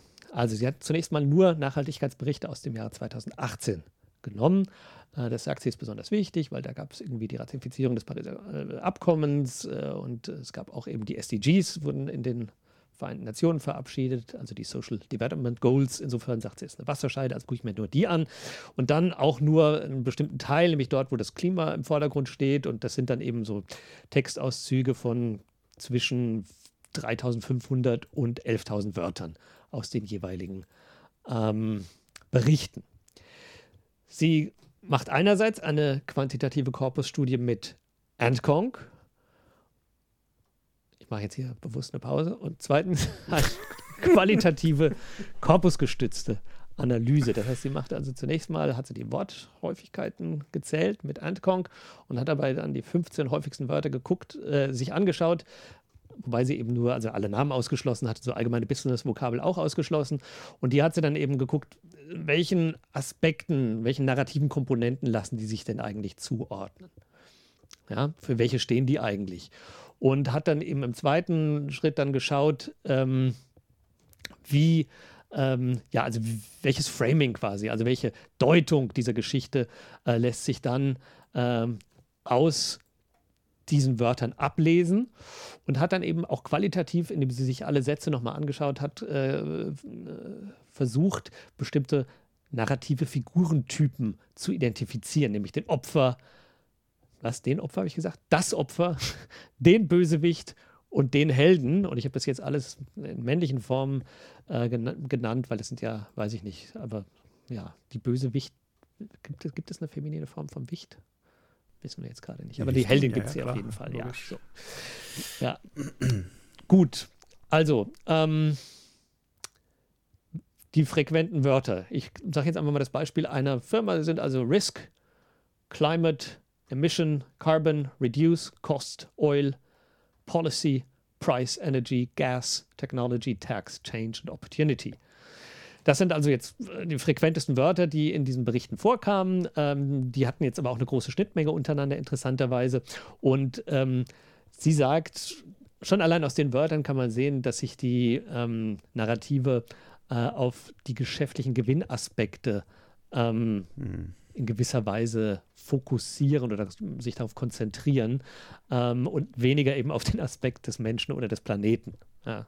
Mhm. Es ist jetzt vielleicht auch nicht so überraschend, äh, wenn man sich bedenkt oder wenn man bedenkt, an wen sich diese Texte erstmal richten, aber äh, zunächst mal das als, ähm, ja, als erstes Ergebnis. Dann kam sie eben zu den narrativen Sequenzen, für die das steht. Also sie sagt eben ja sowas wie Carbon Emission, Methan, Oil, Gas, äh, das würde für Complication stehen, also für die Komplikation, äh, die am Anfang der Geschichte steht. Ja? Während die Reaktion, die sieht sie dann eben in Wörtern wie Help, Improve oder Reduce und die Resolution, da hat sie dann eben Wörter wie Renewable, Technology und Wind. Ja? Und ähm, sie hat dann eben geschaut, wie ist das bei unterschiedlichen oder wie sind diese Wörter in unterschiedlichen Berichten in den Firmen, in unterschiedlichen Firmen, bei unterschiedlichen Firmen verteilt. Und äh, im Grunde sagt sie, es gibt so mehr oder weniger immer das gleiche ähm, äh, Narrativ, das die erzählen. Es gibt eine Komplikation, die entsteht bei allen Firmen durch Emission. Die Reaktion darauf ist äh, die, die, Reduktion dieser Emission und die Lösung ist Technologie. Ja, nämlich mhm. Renewable Energies, Wind Energy und allgemein Technologie. Und ähm, darin kann man natürlich irgendwie sehen, das ist eine technologieorientierte, optimistische Sichtweise, die die Unternehmen vermitteln wollen. Ähm, und aber auch, wie eben diese Unternehmen glauben, in einer kohlenstoffbegrenzten Gesellschaft irgendwie rentabel bleiben zu können.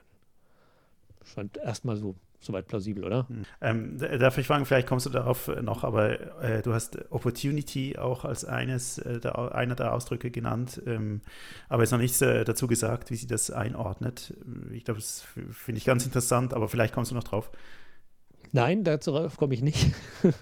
also ich glaube, okay. das, das, ist Teil der Resolution, würde ich sagen. Ähm, aber das ja, ja, genau. eines der niederfrequenteren Wörter. Ähm, okay. Aber äh, ich würde meinen, dass sie der, der, der Lösung äh, zugeschlagen hat. Ähm, aber da kommen wir sicher nicht noch drauf, wie so diese, wie die, ähm, na, also weil Opportunity ist ja verbunden mit Risk, kann man sagen. Ne? Also äh, Risiko ja. ist ja, dass man äh, ne, Chancen hat, äh, aber unter einen gewissen Schaden mit einpreist quasi und ähm, da äh, würde ich das mit einsehen, aber eben Risiko ist so ein generelles Metanarrativ, äh, was man hier identifizieren kann, äh, dass überhaupt sozusagen diese Kommunikation aus, einer, aus einem Risikoframing heraus stattfindet. Ne? Also die ganze der ganze Klimawandel und die politischen Maßnahmen dagegen und die gesellschaftlichen Bewegungen, die sich äh, daraus äh, oder aufgrund des Klimawandels gebildet haben, werden eben als Risiken, die man managen muss, äh, aufgefasst. Ja. Wir haben jetzt noch ein, mhm. ein Thema offen, das sind die Figuren, ja, Figurentypen. Ähm, und da stellt sie interessanterweise äh, fest, dass ähm, also dass zumindest drei Unternehmen, nämlich BP, Equinor und jetzt ist mir der Name des dritten Unternehmens entfallen, ist auch nicht so wichtig, dass die tatsächlich sich selbst bis zu einem gewissen Grad als Opfer beschreiben, aber auch als Schurken. Mhm. Also so diese doppelte Rolle, nämlich ähm, sozusagen das Unternehmen wird durch den Klimawandel geschädigt, geschädigt, das ist die Opferrolle, aber sie räumen natürlich ein, dass sie ähm, zum Klimawandel beitragen. Ja, also da mhm. äh, besteht schon mal kein Zweifel, dass immerhin räumen die Mehrheit der Unternehmen ein. Und äh, sprachlich wird eben diese Opferrolle durch dieses Risk zum Ausdruck gebracht. Ja, während die Bösewichtrolle eben eher so implizit, äh, eben vor allem in Wörtern wie Reduce oder Mitigate Emissions und so weiter dargestellt wird, wo man eben schon sieht, aha, wir arbeiten an der Lösung. Ja, also es ist schon, mhm. es ist schon nicht mehr so, wir sind nicht, wir, wir, wir emittieren nicht, sondern wir reduzieren schon. Ja. Mhm. Aber es gibt dann eben auch die Heldenrolle und die wird natürlich sehr viel deutlicher zum Ausdruck gebracht, ne? weil sie, sie bezeichnen sich eben als Innovatoren, als Führer in Technologien und als Pioniere. Und ähm, dieses Company as Hero-Narrativ, das ist tatsächlich und äh, das ist eben das Interessante, dass das mitunter sogar in der, im gleichen Satz wie die Opferrolle genannt wird. Ja? Also dieses, äh, also dass man Company as Victim and Hero in der, im gleichen Satz verpackt, findet man eben sehr häufig, was natürlich sozusagen so ein bisschen ablenken soll davon, dass man ja quasi so dieses zerknirschte Eingeständnis macht, aber sagt, wir sind ja schon auf dem Weg.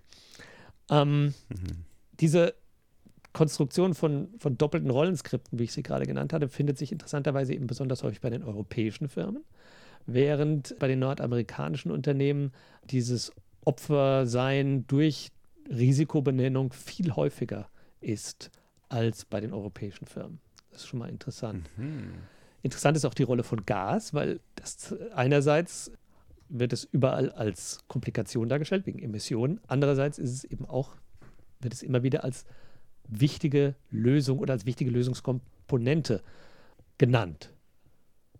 Und das Dritte, mhm. und das schlägt jetzt gleich den Bogen zu dem Anfang, ja, in den Berichten wird ja so ein bisschen der Eindruck erweckt, dass, dass die Komplizierung nicht allein darauf beruht, dass die Ölunternehmen Öl produzieren und selbst für Emissionen verantwortlich sind, sondern dass natürlich auch die Verbraucherinnen und Verbraucher, nämlich du, Noah, und du, Sandra, und vielleicht auch ein bisschen ich selbst, auch CO2 emittieren.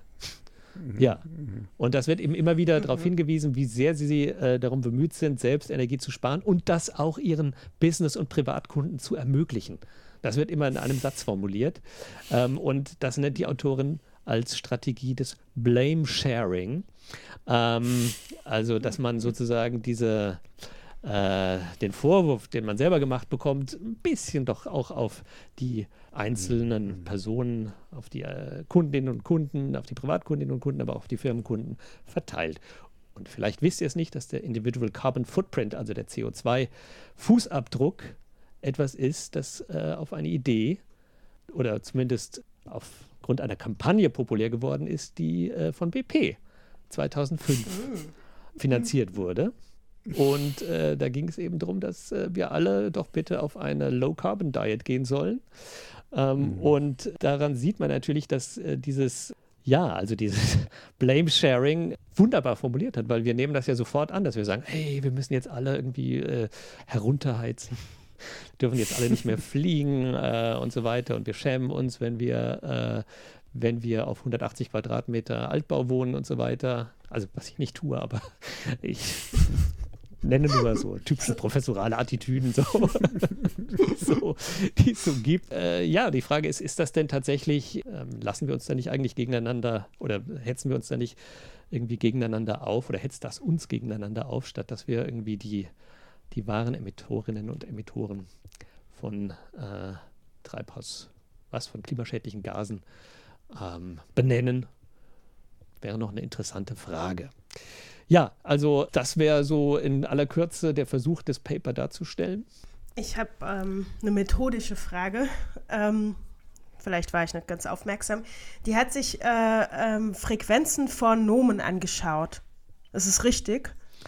Nein, das äh, Nomen hat sie nicht, weil sie hat die Texte noch nicht mal getaggt. Also insofern kann sie auch keine Nomen angeschaut haben. Es fielen halt dummerweise, nein, sie hat auch Reduce drin und so weiter. Also es sind nicht nur Nomen, ja. Sie hat sich Wortfrequenzen allgemein angeschaut äh, und auch keine, keine ähm, grammatischen Kategorien. Also sowas wie, wie Aktiv versus Passivsätze könnte man sich ja vorstellen, dass es bei der Darstellung von Opferrolle und Akteur ja auch eine Rolle spielen könnte. Also da hast du natürlich, berührst du einen wichtigen Punkt. Ich habe ja versucht, es möglichst neutral darzustellen, das Paper, aber ich sag mal so, äh, methodisch ist da sicherlich noch Luft nach oben. Ja, ja. Deswegen hatte ich auch bei Antcon kurz gestoppt, weil das ermöglicht natürlich auch nur gewisse Abfragen. Ne? Also, ähm, aber du hast völlig recht, da hätte man sehr viel mehr machen können. Aber die Anzahl der Texte oder die, die Anzahl der Wörter ist natürlich auch sehr, sehr gering. Also sind vielleicht zusammen irgendwie mhm. 22.000 Wörter oder sowas. Also das ist auch nicht, mhm. natürlich auch kein sehr großes mhm. Korpus. Ja. Mhm. Ja. ja, ich bin äh, immer so hin und her gerissen mit diesen Reports, irgendwie, wie, wie interessant die sind und äh, inwiefern sie repräsentativ sind für, ähm, ja, für die Kommunikation eines, eines Unternehmens. Also für die ganze Kommunikation sind sie natürlich nicht repräsentativ, das ist klar, aber sie sind natürlich repräsentativ für, für einen wichtigen Teil der eben wo auch irgendwie gesetzliche äh, Vorgaben eingehalten werden müssen und so weiter. Aber dann ist ja doch auch irgendwie relevant, wie, wie das, das äh, Marketing generell aussieht, äh, wie die Werbekampagnen aussehen, äh, welche Werte da verkauft werden, welche Narrative da sind und so weiter. Und ob man das nicht eigentlich auch mit einbeziehen müsste. Ja, also da hast du sicher recht. Ich meine, der Aspekt natürlich, den man dagegen anführen könnte, wäre, dass die Unternehmen in den Berichten nicht lügen dürfen. Ne? Aber wir wissen ja mhm. alle, dass zwischen Wahrheit und Lüge eine ganze Menge sprachlicher Konstruktionen liegen, äh, die ähm, alle von der Wirklichkeit gedeckt sind. Und gerade wenn es um Narrative geht, ähm, die sind ja nie falsch, sondern die sind halt einfach Deutungsschemata, die gesellschaftlich oder kulturell vorhanden mhm. sind und die sich natürlich wunderbar anbieten, ähm, um Plausibilität zu erzeugen. Ne? Ähm, insofern äh, ist dieses Argument, dass man, dass die besonders aussagekräftig seien, diese Berichte, äh, die steht tatsächlich ein bisschen auf tönernen Füßen und äh, dass Werbekampagnen sicherlich, ja, sicherlich interessanter oder sich alles, die ganze Bandbreite der externen Kommunikation anzuschauen, das wäre sicherlich interessanter, ja. Ein anderer Punkt ist noch ähm, eben mit, mit, diesem Individual Footprint ähm, und äh, diesem, diesem Blame Sharing und so weiter. Also es ist schon noch interessant. Ich meine, äh, klar, dass jetzt die Ölindustrie das macht, so, das ist irgendwie verständlich. Ähm, und, aber wenn man zum Beispiel grüne Politik anguckt, die Parteienpolitik, dann ist ja das schon auch ein Narrativ, das dort äh, vertreten wird. Ähm, also fang bei dir zu Hause an, du kannst auch etwas beitragen. Und das Gegennarrativ, was ja dann kommt, auch irgendwie, ähm, ja, teilweise von rechter Seite, aber nicht nur, ähm, na, das bringt doch nichts, wir müssen uns äh, erstmal China vornehmen. Dort, das ist doch eigentlich der, äh, sind die schlimmen Emissionen, die, die, die passieren. Und, aber irgendwie, also ich verstehe dein Argument absolut, dass du irgendwie sagst, ähm, dass diese Art von Blame-Sharing nicht gut ist und dass man irgendwie eine Gegenstrategie entwickeln müsste, aber welche das ist, hm, das ist einfach. Ja, ich bin gar nicht so sicher, ob das die grüne Position ist. Ähm, die haben ja schon längst verstanden, dass sie so nicht mehr kommunizieren können, sondern dass, mhm. dass sie sonst als Verbotspartei und so weiter äh, geführt werden. Ähm, also ich habe eher den Eindruck, dass das aus der Bewegung heraus natürlich kommt. So, ne? ähm, mhm. Spricht ja nichts dagegen, Leute daran zu erinnern, dass sie selber einen Beitrag leisten ja. können. Ich glaube nur, dass es keinen Sinn hat, äh, wie immer Leute zu beschimpfen oder Leute zu kritisieren. Äh, ich glaube, jeder, jeder hat da ihren eigenen, äh, ihre eigenen Leichen im Keller und so. Und, äh, ja, ich meine auch die, die, die, Schuld hin und her zu schieben, das bringt halt überhaupt nichts. Also es bringt nie irgendwas. Mhm. Aber das, also das ist schon interessant, dass die Berechnung des ökologischen Fußabdrucks, die Idee eigentlich aus der Ecke kommt. Und das, ich meine, um, um sich das selbst transparent zu machen, wie man eigentlich lebt. Und ähm, ähm, ist es ja, ist es ja schon eine, eine gute Entwicklung oder eine, ja, eine gute Idee. Also ich glaube, das, was daraus entsteh, entstehen kann, ähm, ja, dass sich die Firmen Gedanken darüber machen, den Verbraucherinnen und Verbraucher das auch transparent zu machen, ist, ist ja eigentlich auch eine gute Idee. Aber es, es dürfen halt keine Schuldzuweisungen oder sowas damit verbunden sein. Ich glaube, es war ein wahnsinnig geschickter Marketing-Trick. Also wahnsinnig geschickt, äh, die auf, das zumindest dazu geführt hat, dass die Aufmerksamkeit sich ein Stück weit verlagert hat. Ähm, was ich aber auch noch interessant finde, ist natürlich dieses Technologienarrativ, das ja auch ähm, in der deutschen Politik, in der Schweizer Politik auch äh, eine gewisse Rolle spielt, nämlich dass ähm, wir werden schon noch die, richtige Erfindung, die richtigen Erfindungen machen und äh, mhm. Technologie wird das Klimaproblem lösen. Ne? Äh, in gewisser Weise ist das natürlich in diesem ganzen Nachhaltigkeitsbegriff schon angelegt, ja, weil der ähm, war ja von Anfang an ein Kompromiss zwischen sozusagen ökologischen Fundamentalismus einerseits und ähm, dem Vertrauen in oder, oder, oder dem Versuch, die Wirtschaft nicht äh, ähm, zu ersticken quasi. Äh, also wenn man sich schaut, wie der, wie der Begriff nach und nach geprägt wurde in äh, verschiedenen Gremien, internationalen Gremien, kann man feststellen, dass das bewusst, dass der bewusst so gestaltet wurde, dass anhaltender wirtschaftlicher Erfolg eben durch rücksichtsvolle Planung äh, quasi äh, schon immer das war, was mit Nachhaltigkeit verbunden war. Ne? Also das heißt, dass äh, das, das Narrativ, was diese Unternehmen erzählen, äh, eigentlich den Nachhaltigkeitsbegriff reproduziert. Ja? Obwohl der Nachhaltigkeitsbegriff, glaube ich, äh, in vielen, weiten Teilen der Bevölkerung anders verstanden wird. Aber wenn man sich eben anschaut, wie der eigentlich, also ne, äh, in, in, den, in den kanonischen Definitionen äh, definiert ist, dann ja, muss man sagen, da hat man sich immer um die Versöhnung von Ökonomie und Ökologie bemüht. Hm. Ja, genau. Das, ich, ich, mir ist äh, gerade in den Sinn gekommen, so die, die sprachliche Formel ähm, Teil der Lösung äh, sein, oder? Und ähm, mhm. ich glaube, das hängt eben auch zusammen mit diesem Begriff der Opportunity. Also wenn das Unternehmen eben sagt, ähm, ja, wir sehen das Problem, aber wir sehen uns als Teil der Lösung und nicht Teil des Problems, ja. äh, weil es eben auch eine wiederum eigentlich eine, eine, eine Business Opportunity äh, ergibt, äh, diese Transformation zu machen, ähm, auch wenn sie dauert und auch wenn sie nicht komplett ist und so weiter. Ähm, das finde ich auch so ein Narrativ, ähm, was man natürlich auch anzweifeln können. Man kann aber sagen, nee, ihr seid nicht Teil der Lösung, ihr seid Teil des Problems. Ja? Also ähnlich wie, äh, mein, die Tabakindustrie hatte ja eigentlich auch dieses Problem, ähm, dass äh, dann irgendwie klar war, okay, also Tabak ist schädlich und ihr müsst irgendwas tun. Und jetzt äh, hat man halt die Dampfer. Ja, genau. Ja, ja. Ja, das Gibt es noch öfter leider, ja. Also ja. ich meine, wir hatten ja letztens in irgendeiner Folge mal kurz von ähm, How to Blow Up a Pipeline diskutiert mhm. und der Autor sagt eben ganz klar, wir müssen, also nicht, das ist nicht meine Meinung, aber er sagt eben ganz klar, wir müssen äh, die Produktion so teuer machen durch äh, Manipulation von Infrastruktur, äh, dass sich das nicht mehr rechnet. Punkt. Hm. Ja? Hm. Also dieses, wir sind Teil der Lösung, muss eben verhindert werden. Nein, ja, sondern er sagt mhm. ganz klar, mhm. das muss genau. so, so, teuer werden, dass es sich nicht mehr lohnt. Punkt. Ja. Ja, also es gibt auch andere Ansätze, äh, will ich damit nur sagen. Das ist nicht mein Ansatz. Aber ähm, ja. genau. Gut. Ich glaube, wenn es nichts ganz Dringendes mehr dazu zu sagen gibt, wir werden uns dem Thema sicherlich immer mal wieder zuwenden. Ne? Ähm, da gibt es ja mhm. äh, durchaus in Zukunft noch viel mehr Forschung dazu. Äh, auch äh, Ecology-Forschung hat in der Linguistik auch eine längere Tradition. Insofern ist es sicherlich interessant, was da in Zukunft noch auf uns zukommen wird. Aber wir haben noch ein weiteres Thema, das irgendwie äh, auch nicht ganz unbelast, unbelastend ist. Nämlich über Drohnenoperatorinnen. Ja. Ne? DrohnenoperatorInnen, genau. Also Krieg, das andere große Thema äh, der Zeit. Ähm, ja, wie ist das? Habt ihr äh, so, ähm, äh, früher hatte man doch irgendwie so ferngesteuerte Flugzeuge gehabt und so und äh, heute haben alle äh, ihre Drohnen, äh, mit denen sie rumfliegen. Habt ihr sowas? Nein. Ich war tatsächlich als Kind Modellbauer.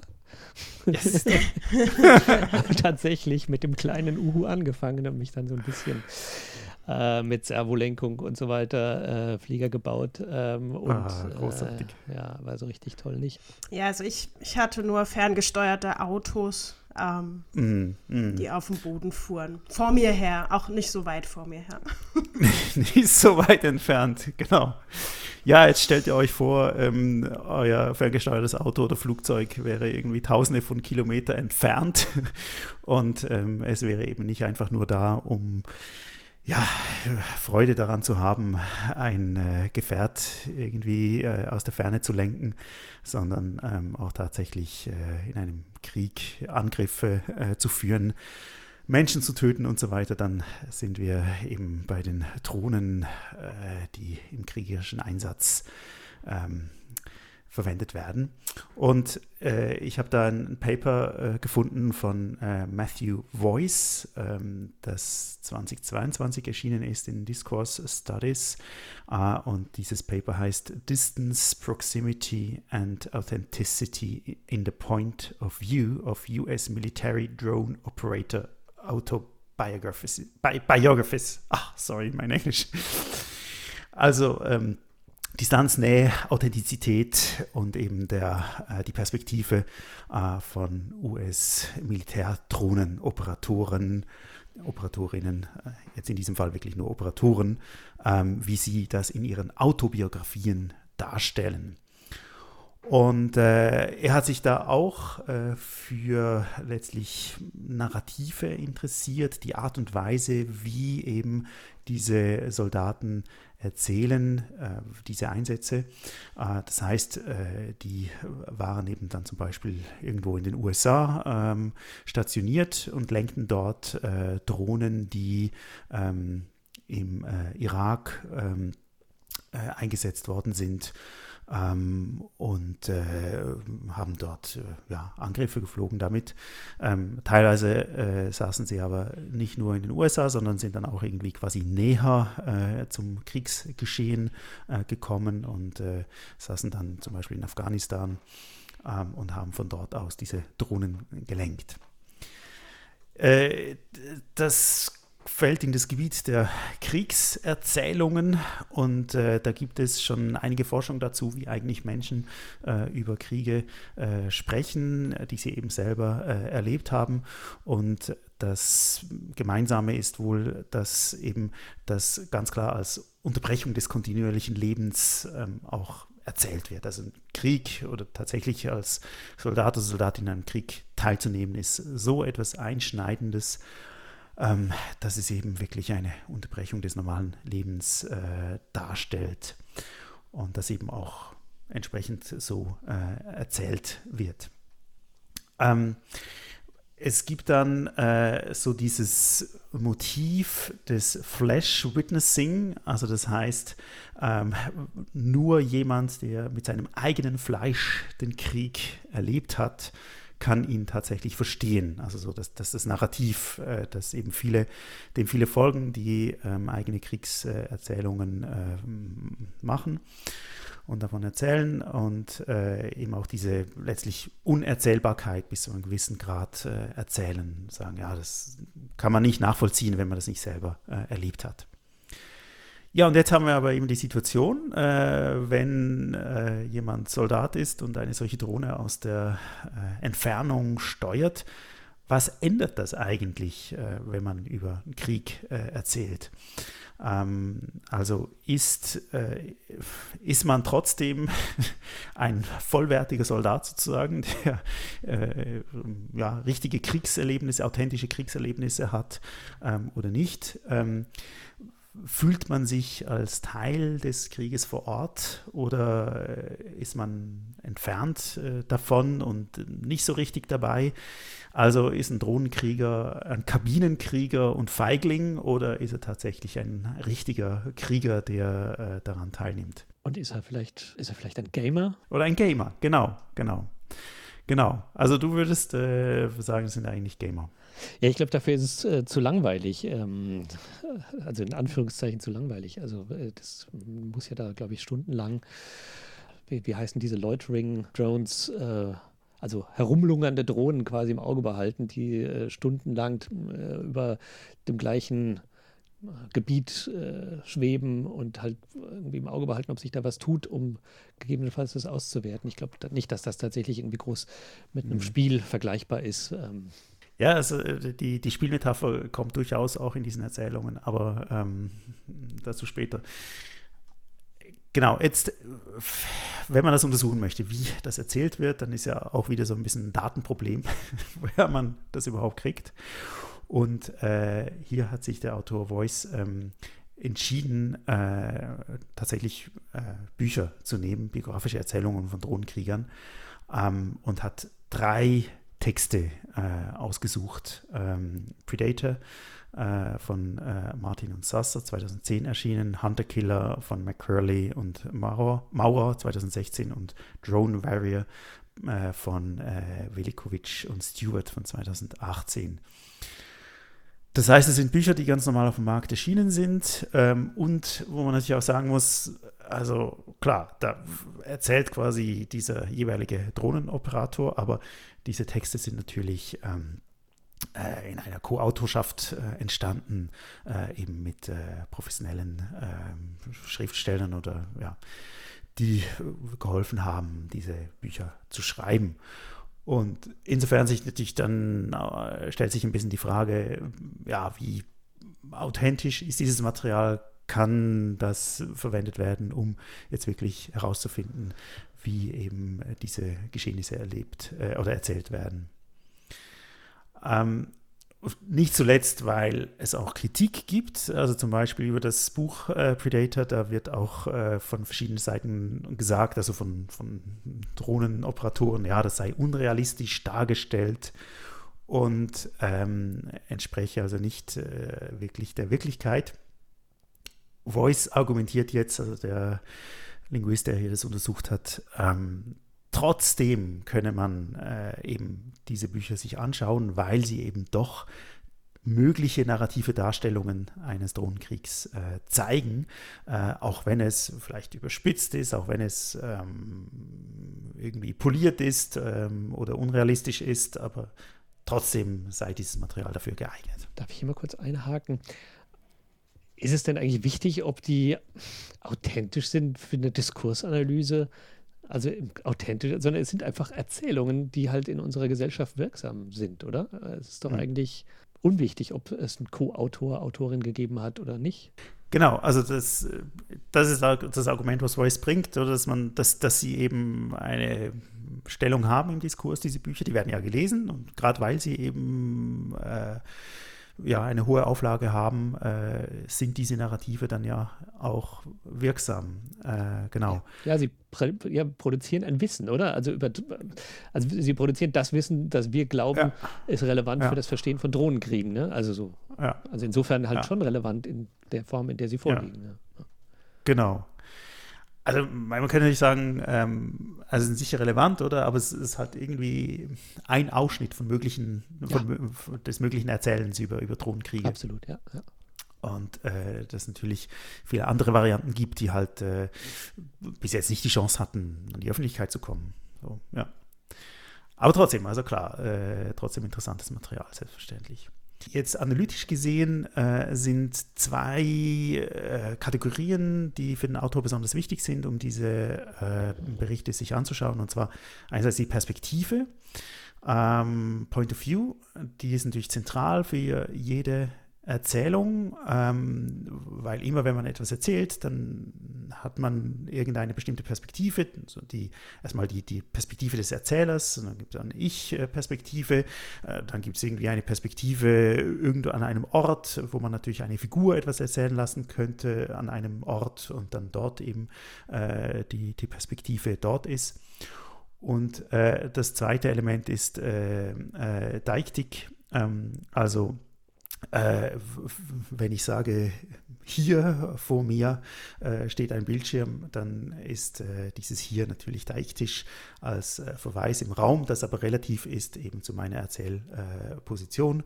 und äh, ihr könnt dann den Transfer machen und wisst, ah, okay, also der Bildschirm ist vor mir, obwohl er eben das hier äh, nicht bei euch ist, sondern das hier hier bei mir.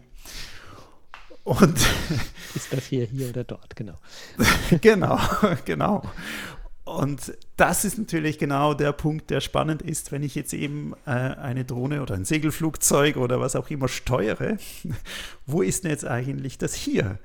Ähm, fühle ich mit meinem ferngesteuerten Flugzeug mich so verbunden mit meinem Flugzeug, dass ich quasi vom Flugzeug aus runter gucke oder bin immer noch ich, der da steuert mit meiner Fernsteuerung und äh, dem Flugzeug von ferne zugucke und äh, das hier ist eben dort, wo ich steuere oder ist eben das hier dort, wo das Flugzeug ist.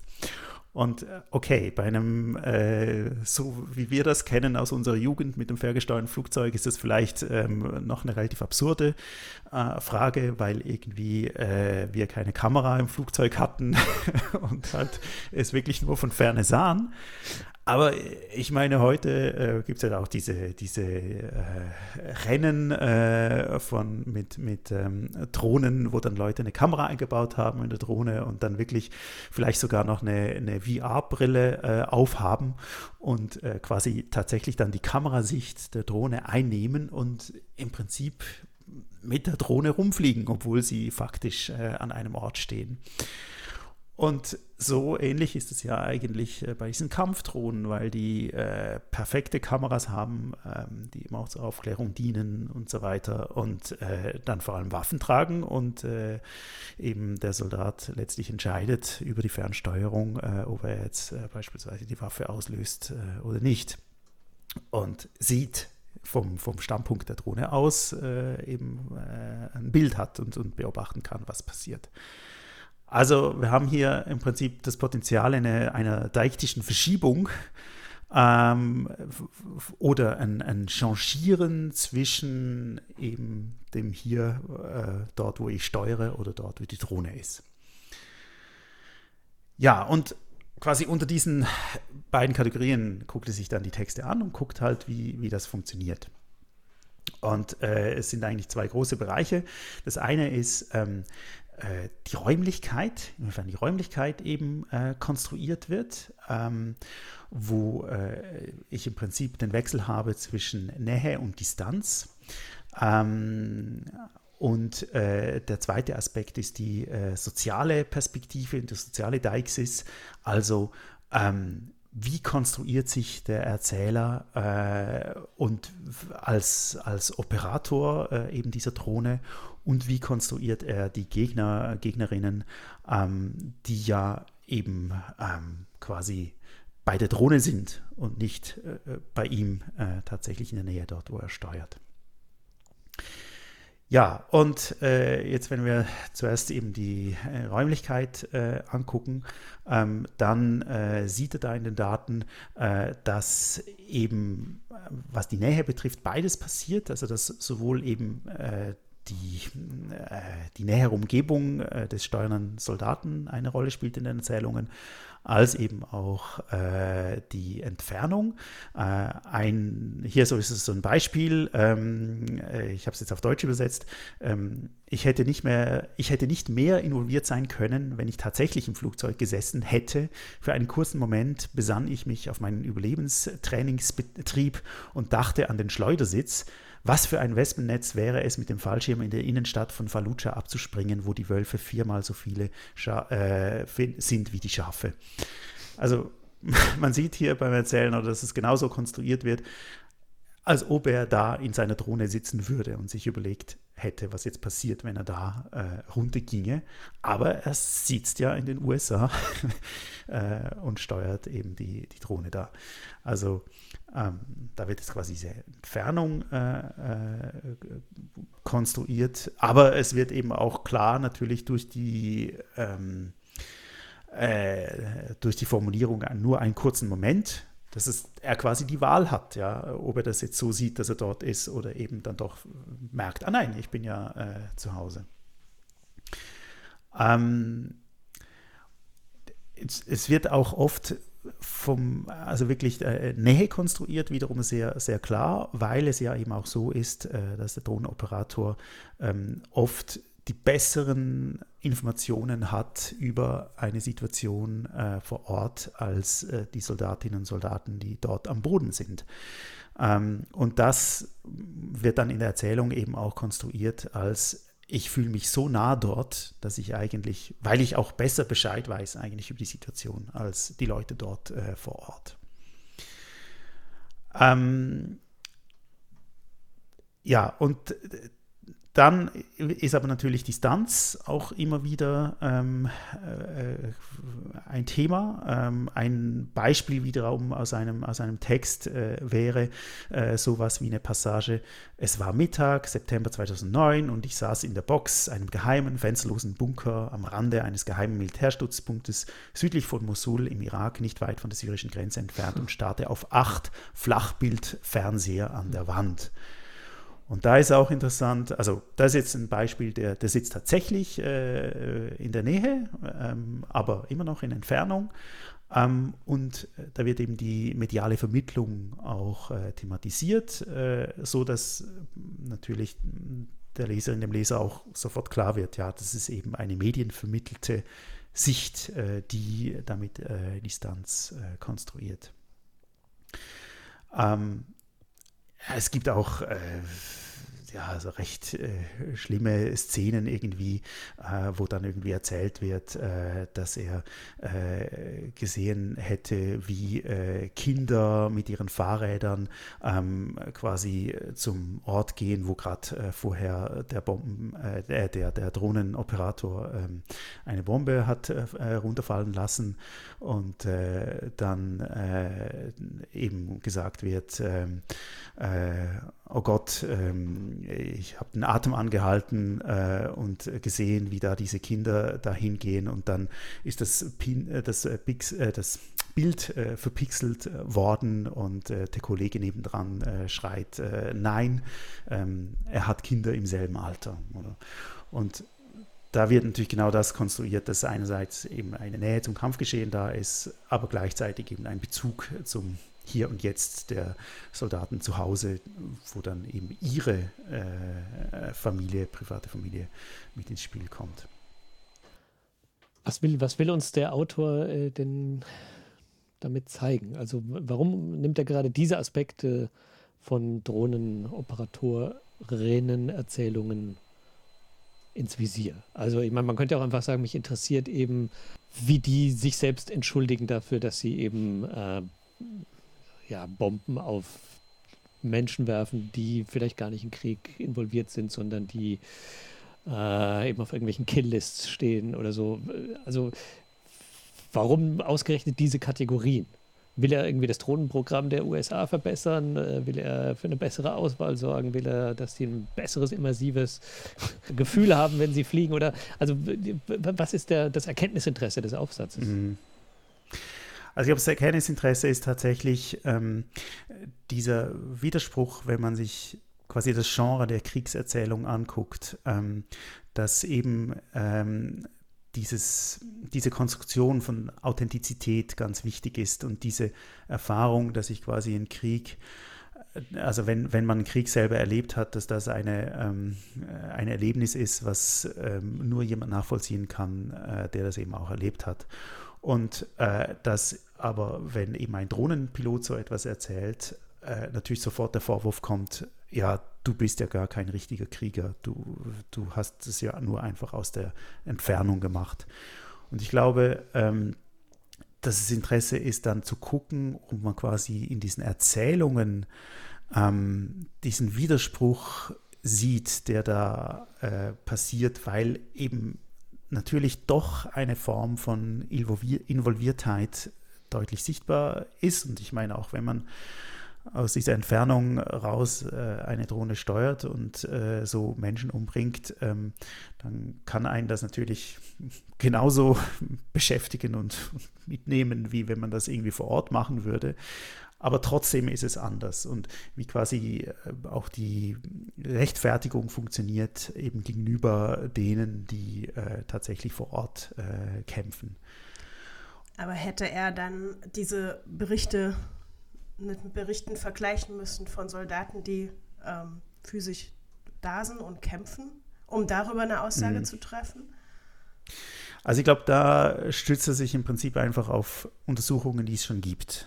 Ähm, und mhm. wo man weiß, wie zum Beispiel äh, Zweitweltkriegsveteranen ähm, diesen Krieg erzählen und wo eben diese, diese Motive, die ich ähm, äh, am Anfang erwähnt habe, und noch andere irgendwie eine wichtige Rolle spielen. Und ähm, also das Interessante ist eben, dass das Formal oder die, die Argumentation letztlich der Studie ist, äh, des Autors, zu sagen, ähm, diese ganze Ambivalenz, die wir da sehen, die zeigt sich eben auch in der Art und Weise des Erzählens, weil das Erzählen selber ständig äh, zwischen diesen beiden Polen hin und her schwankt. Von einerseits, hey, auch ich bin ein richtiger Krieger, der ähm, etwas erlebt hat, ähm, was andere nicht erlebt haben oder was man nur nachvollziehen kann, wenn man das auch erlebt hat. Ähm, obwohl ich eben das aus Distanz äh, gemacht habe. Und ähm, dass eben auch die Darstellung von Nähe und Distanz und quasi diese ständig ähm, wechselnde Deixis ähm, sozusagen ein formales Zeichen sei für diese Ambivalenz, die hier ähm, erlebt wird, auch von den äh, Drohnenoperatoren. Ja, also ich, ähm, nein, ich meine, das ist natürlich ein schwieriges Thema. Ne? Also, was ja interessant ist, ist erstens, dass, wie soll ich sagen, also Soldatinnen und Soldaten, die im Gefecht sind, da weiß man ja, dass es sowas gibt wie eine Tötungshemmung. Ne? Also, viele verweigern oder schießen erst gar nicht in der Gefechtssituation. Hm. Und ähm, die Hoffnung, in Anführungszeichen, die Militärs haben, wenn sie ähm, so eine medial vermittelte, einen medial vermittelten Blick aufs Gefechtsfeld produzieren, indem sie eben, ne, also beispielsweise, indem man eben nur Videoaufnahmen sieht, ist natürlich, dass die Hemmschwelle äh, sinkt mhm. zu töten. Insofern könnte man ja mutmaßen, dass ähm, das ja eine möglichst wenig immersive Darstellung des Kriegsgeschehens äh, eigentlich im Sinne der Erfinderinnen und Erfinder von Drohnen ist. Ja, weil man mhm. eben diese räumliche Distanz hat. Ähm, natürlich ist es jetzt interessant zu sehen, dass es eben doch natürlich eine Involviertheit äh, in irgendeiner Form gibt. Ähm, aber es wäre interessant, zum Beispiel immer die Zahlen zu vergleichen, wie viele ähm, Soldatinnen und Soldaten schießen tatsächlich im Gefecht und wie viele äh, schießen nicht und umgekehrt, wie viele Soldatinnen und Soldaten verweigern oder Drohnenoperatorinnen und Operatoren verweigern ähm, das Abschießen von der Hellfire-Rakete. Ne? Mhm. Also, und ich glaube, genau. da wäre ziemlich klar, dass äh, die DrohnenoperatorInnen äh, sehr viel häufiger äh, abdrücken. Und mhm. Ist natürlich dann schon, ähm, also ich weiß nicht, also wofür diese Forschung verwendet werden kann. Ne? Also, äh, das, äh, ich weiß nicht, ja. Aber es ist, äh, also ja, ja. du merkst, ich bin so ein bisschen ambivalent gegenüber so einer Forschung, ähm, wo es ja. irgendwie unklar ist, wo das eigentlich hingeht. Ähm, und wie die vielleicht äh, kontextualisiert werden kann. Aber vielleicht bin ich da auch einfach zu sensibel in dieser Hinsicht. Ja, also ich krieg's, äh, ich denke auch gerade, also ich finde die Forschung spannend und äh, ähm, ja, ich, ich weiß noch nicht, wie wichtig ich das finde, aber ich frage mich, wo hier der linguistische Anteil, also was eigentlich hat es genau mit Sprachwissenschaft zu tun oder mit Linguistik? Also eigentlich ist es doch eine Art psychologische Untersuchung oder wie Involviertheit ähm, dargestellt wird, kontextualisiert wird oder vielleicht auch gemessen wird, keine Ahnung. Hm, das will ich schon nicht sagen. Ähm, also klar, es ist eine diskurslinguistische Untersuchung, ähm, aber ich finde, ähm, es ist schon ein ganz deutlicher Blick darauf, wie sprachlich eben hier das konstruiert wird, diese Ambivalenz zwischen Nähe und Distanz und zwischen involviert sein und nicht involviert sein. Ähm, und das funktioniert eben natürlich schon primär sprachlich. Und also wir wissen ja auch nicht, was diese Leute tatsächlich fühlen oder gefühlt haben, oder? Und, und also es kann ja kein Psychogramm damit erstellt werden, sondern wir sehen hier einfach eine Art von Narration, die eben äh, sprachlich daherkommt ähm, und die ja die auf eine bestimmte Art und Weise funktioniert und, und so etwas transportiert. Also, wenn man jetzt, wenn man beispielsweise die Narrative der Drohnenoperatoren vergleichen, systematisch vergleichen würde mit Narrativen von Soldaten, die, ähm, die mhm. physisch anwesend sind und daraus äh, und da, da ja systematische Unterschiede feststellen würde und daraus mhm. ein, ich sag jetzt mal, Involviertheitsgrad vielleicht ablesen könnte, ja, dann, dann, dann wäre, also dann hm. würde ich da einen Sinn hinter verstehen. Aber es, das hat der, der Autor nicht gemacht, so wie ich es jetzt verstanden habe, sondern der ja, hat ja. sich das sehr also, beispielbasiert gemacht, oder? Also hast du natürlich absolut einen Punkt. Oder? Also ich, ich finde auch, ähm, okay, es werden jetzt hier letztlich drei Bücher äh, angeguckt und mein, wir haben zu Beginn schon gesagt, es ist nicht, nicht ganz absurd, das zu tun, weil die natürlich äh, schon äh, repräsentieren eine gesellschaftliche Konstruktion äh, des Drohnenkriegs und deswegen relevant äh, ist. Aber ich fände es schon auch spannender, eine breitere empirische Basis äh, zu haben, um eben ähm, auch zu gucken, wie das denn eben erzählt wird, wenn es nicht quasi mit dem Ziel ein Buch zu publizieren für eine breite Öffentlichkeit und sich letztlich auch bis zu einem gewissen Grad als Helden darzustellen, wenn das, das nicht das Ziel ist, sondern wenn quasi mhm. man jetzt zum Beispiel äh, Gesprächs, äh, also Interviews oder keine Ahnung, Gespräche aufnehmen würden von, von DrohnenoperatorInnen und, und die dann und, und halt wirklich ganz viele hätte, oder? Ähm, weil die versuchen ja auch irgendwie, ja, bis zu einem gewissen Grad äh, Celebrity, ja, irgendwie bekannt zu sein damit, oder? Und ich meine, davon lebt ja ein Buch, dass es sich dann eben auch gut verkauft. Muss eine gute Geschichte sein mhm. und, und so. Ähm, aber also eins möchte ich noch äh, anfügen, eben was, was zum Beispiel auch so ein Aspekt ist, den sich angeguckt hat, äh, so diese soziale äh, Deixis, ähm, wie zum Beispiel der Gegner konstruiert wird und dass man eben auch systematisch sieht, dass man natürlich Stellen findet, wo der Gegner, die Gegnerin als Kakerlaken und Ungeziefer äh, bezeichnet werden. Ähm, äh, und das öffnet natürlich Tür und Tor, dass ich ähm, dann im Prinzip diese gar nicht als, also nicht nur im Prinzip, sondern dass ich die nicht als Menschen wahrnehme und dann ist es im Prinzip so wie äh, Pestkontrolle, oder wenn, ähm, also dass ich halt aus der Ferne im Prinzip die Situation reguliere, indem ich da äh, Gift sprühe, um die Kakerlaken umzubringen, oder? Und dass auf der anderen Seite aber in den, in den, gleichen Berichten eben auch immer wieder so Sätze sich finden wie Those were real people down there, real people with real lives. Also wo natürlich dargestellt wird, aber das, ja, sind Menschen dort, die genauso wie ich rum, rumlaufen, in irgendwas tun und, und die bringe ich jetzt um. Und also so wie ich den, den Text hier eben lese, ist wirklich ähm, diese Ambivalenz, dass die immer durchscheint in den, in den Berichten und dass es eben doch nicht so ist, dass die sich dann einfach konstruieren als, hey, ich bin der Kriegsheld, der ähm, genauso ein Soldat ist wie eben der, der dort äh, irgendwie vor Ort war, ähm, sondern dass es halt ja eine eigenartige Situation ist. Und insofern finde ich, kann man es natürlich schon als Kritik lesen, auch an diesem Versuch der Militärs durch medial vermittelte Kampftechniken eben diese Tötungshemmung äh, zu vermindern, äh, wo man dann sagen kann, ja, also ganz, ganz so einfach ist es nicht und äh, ist halt doch eine sehr, sehr ja, extrem ambivalente Sache. Ja, ich möchte noch ähm, einen Dokumentarfilm dazu empfehlen, National Bird von Sonja Kennebeck, die eben drei Whistleblower porträtiert, die äh, erzählen, ähm, wie sie den Drohnenkrieg erlebt haben. Mhm. Sehr sehenswert von 2016.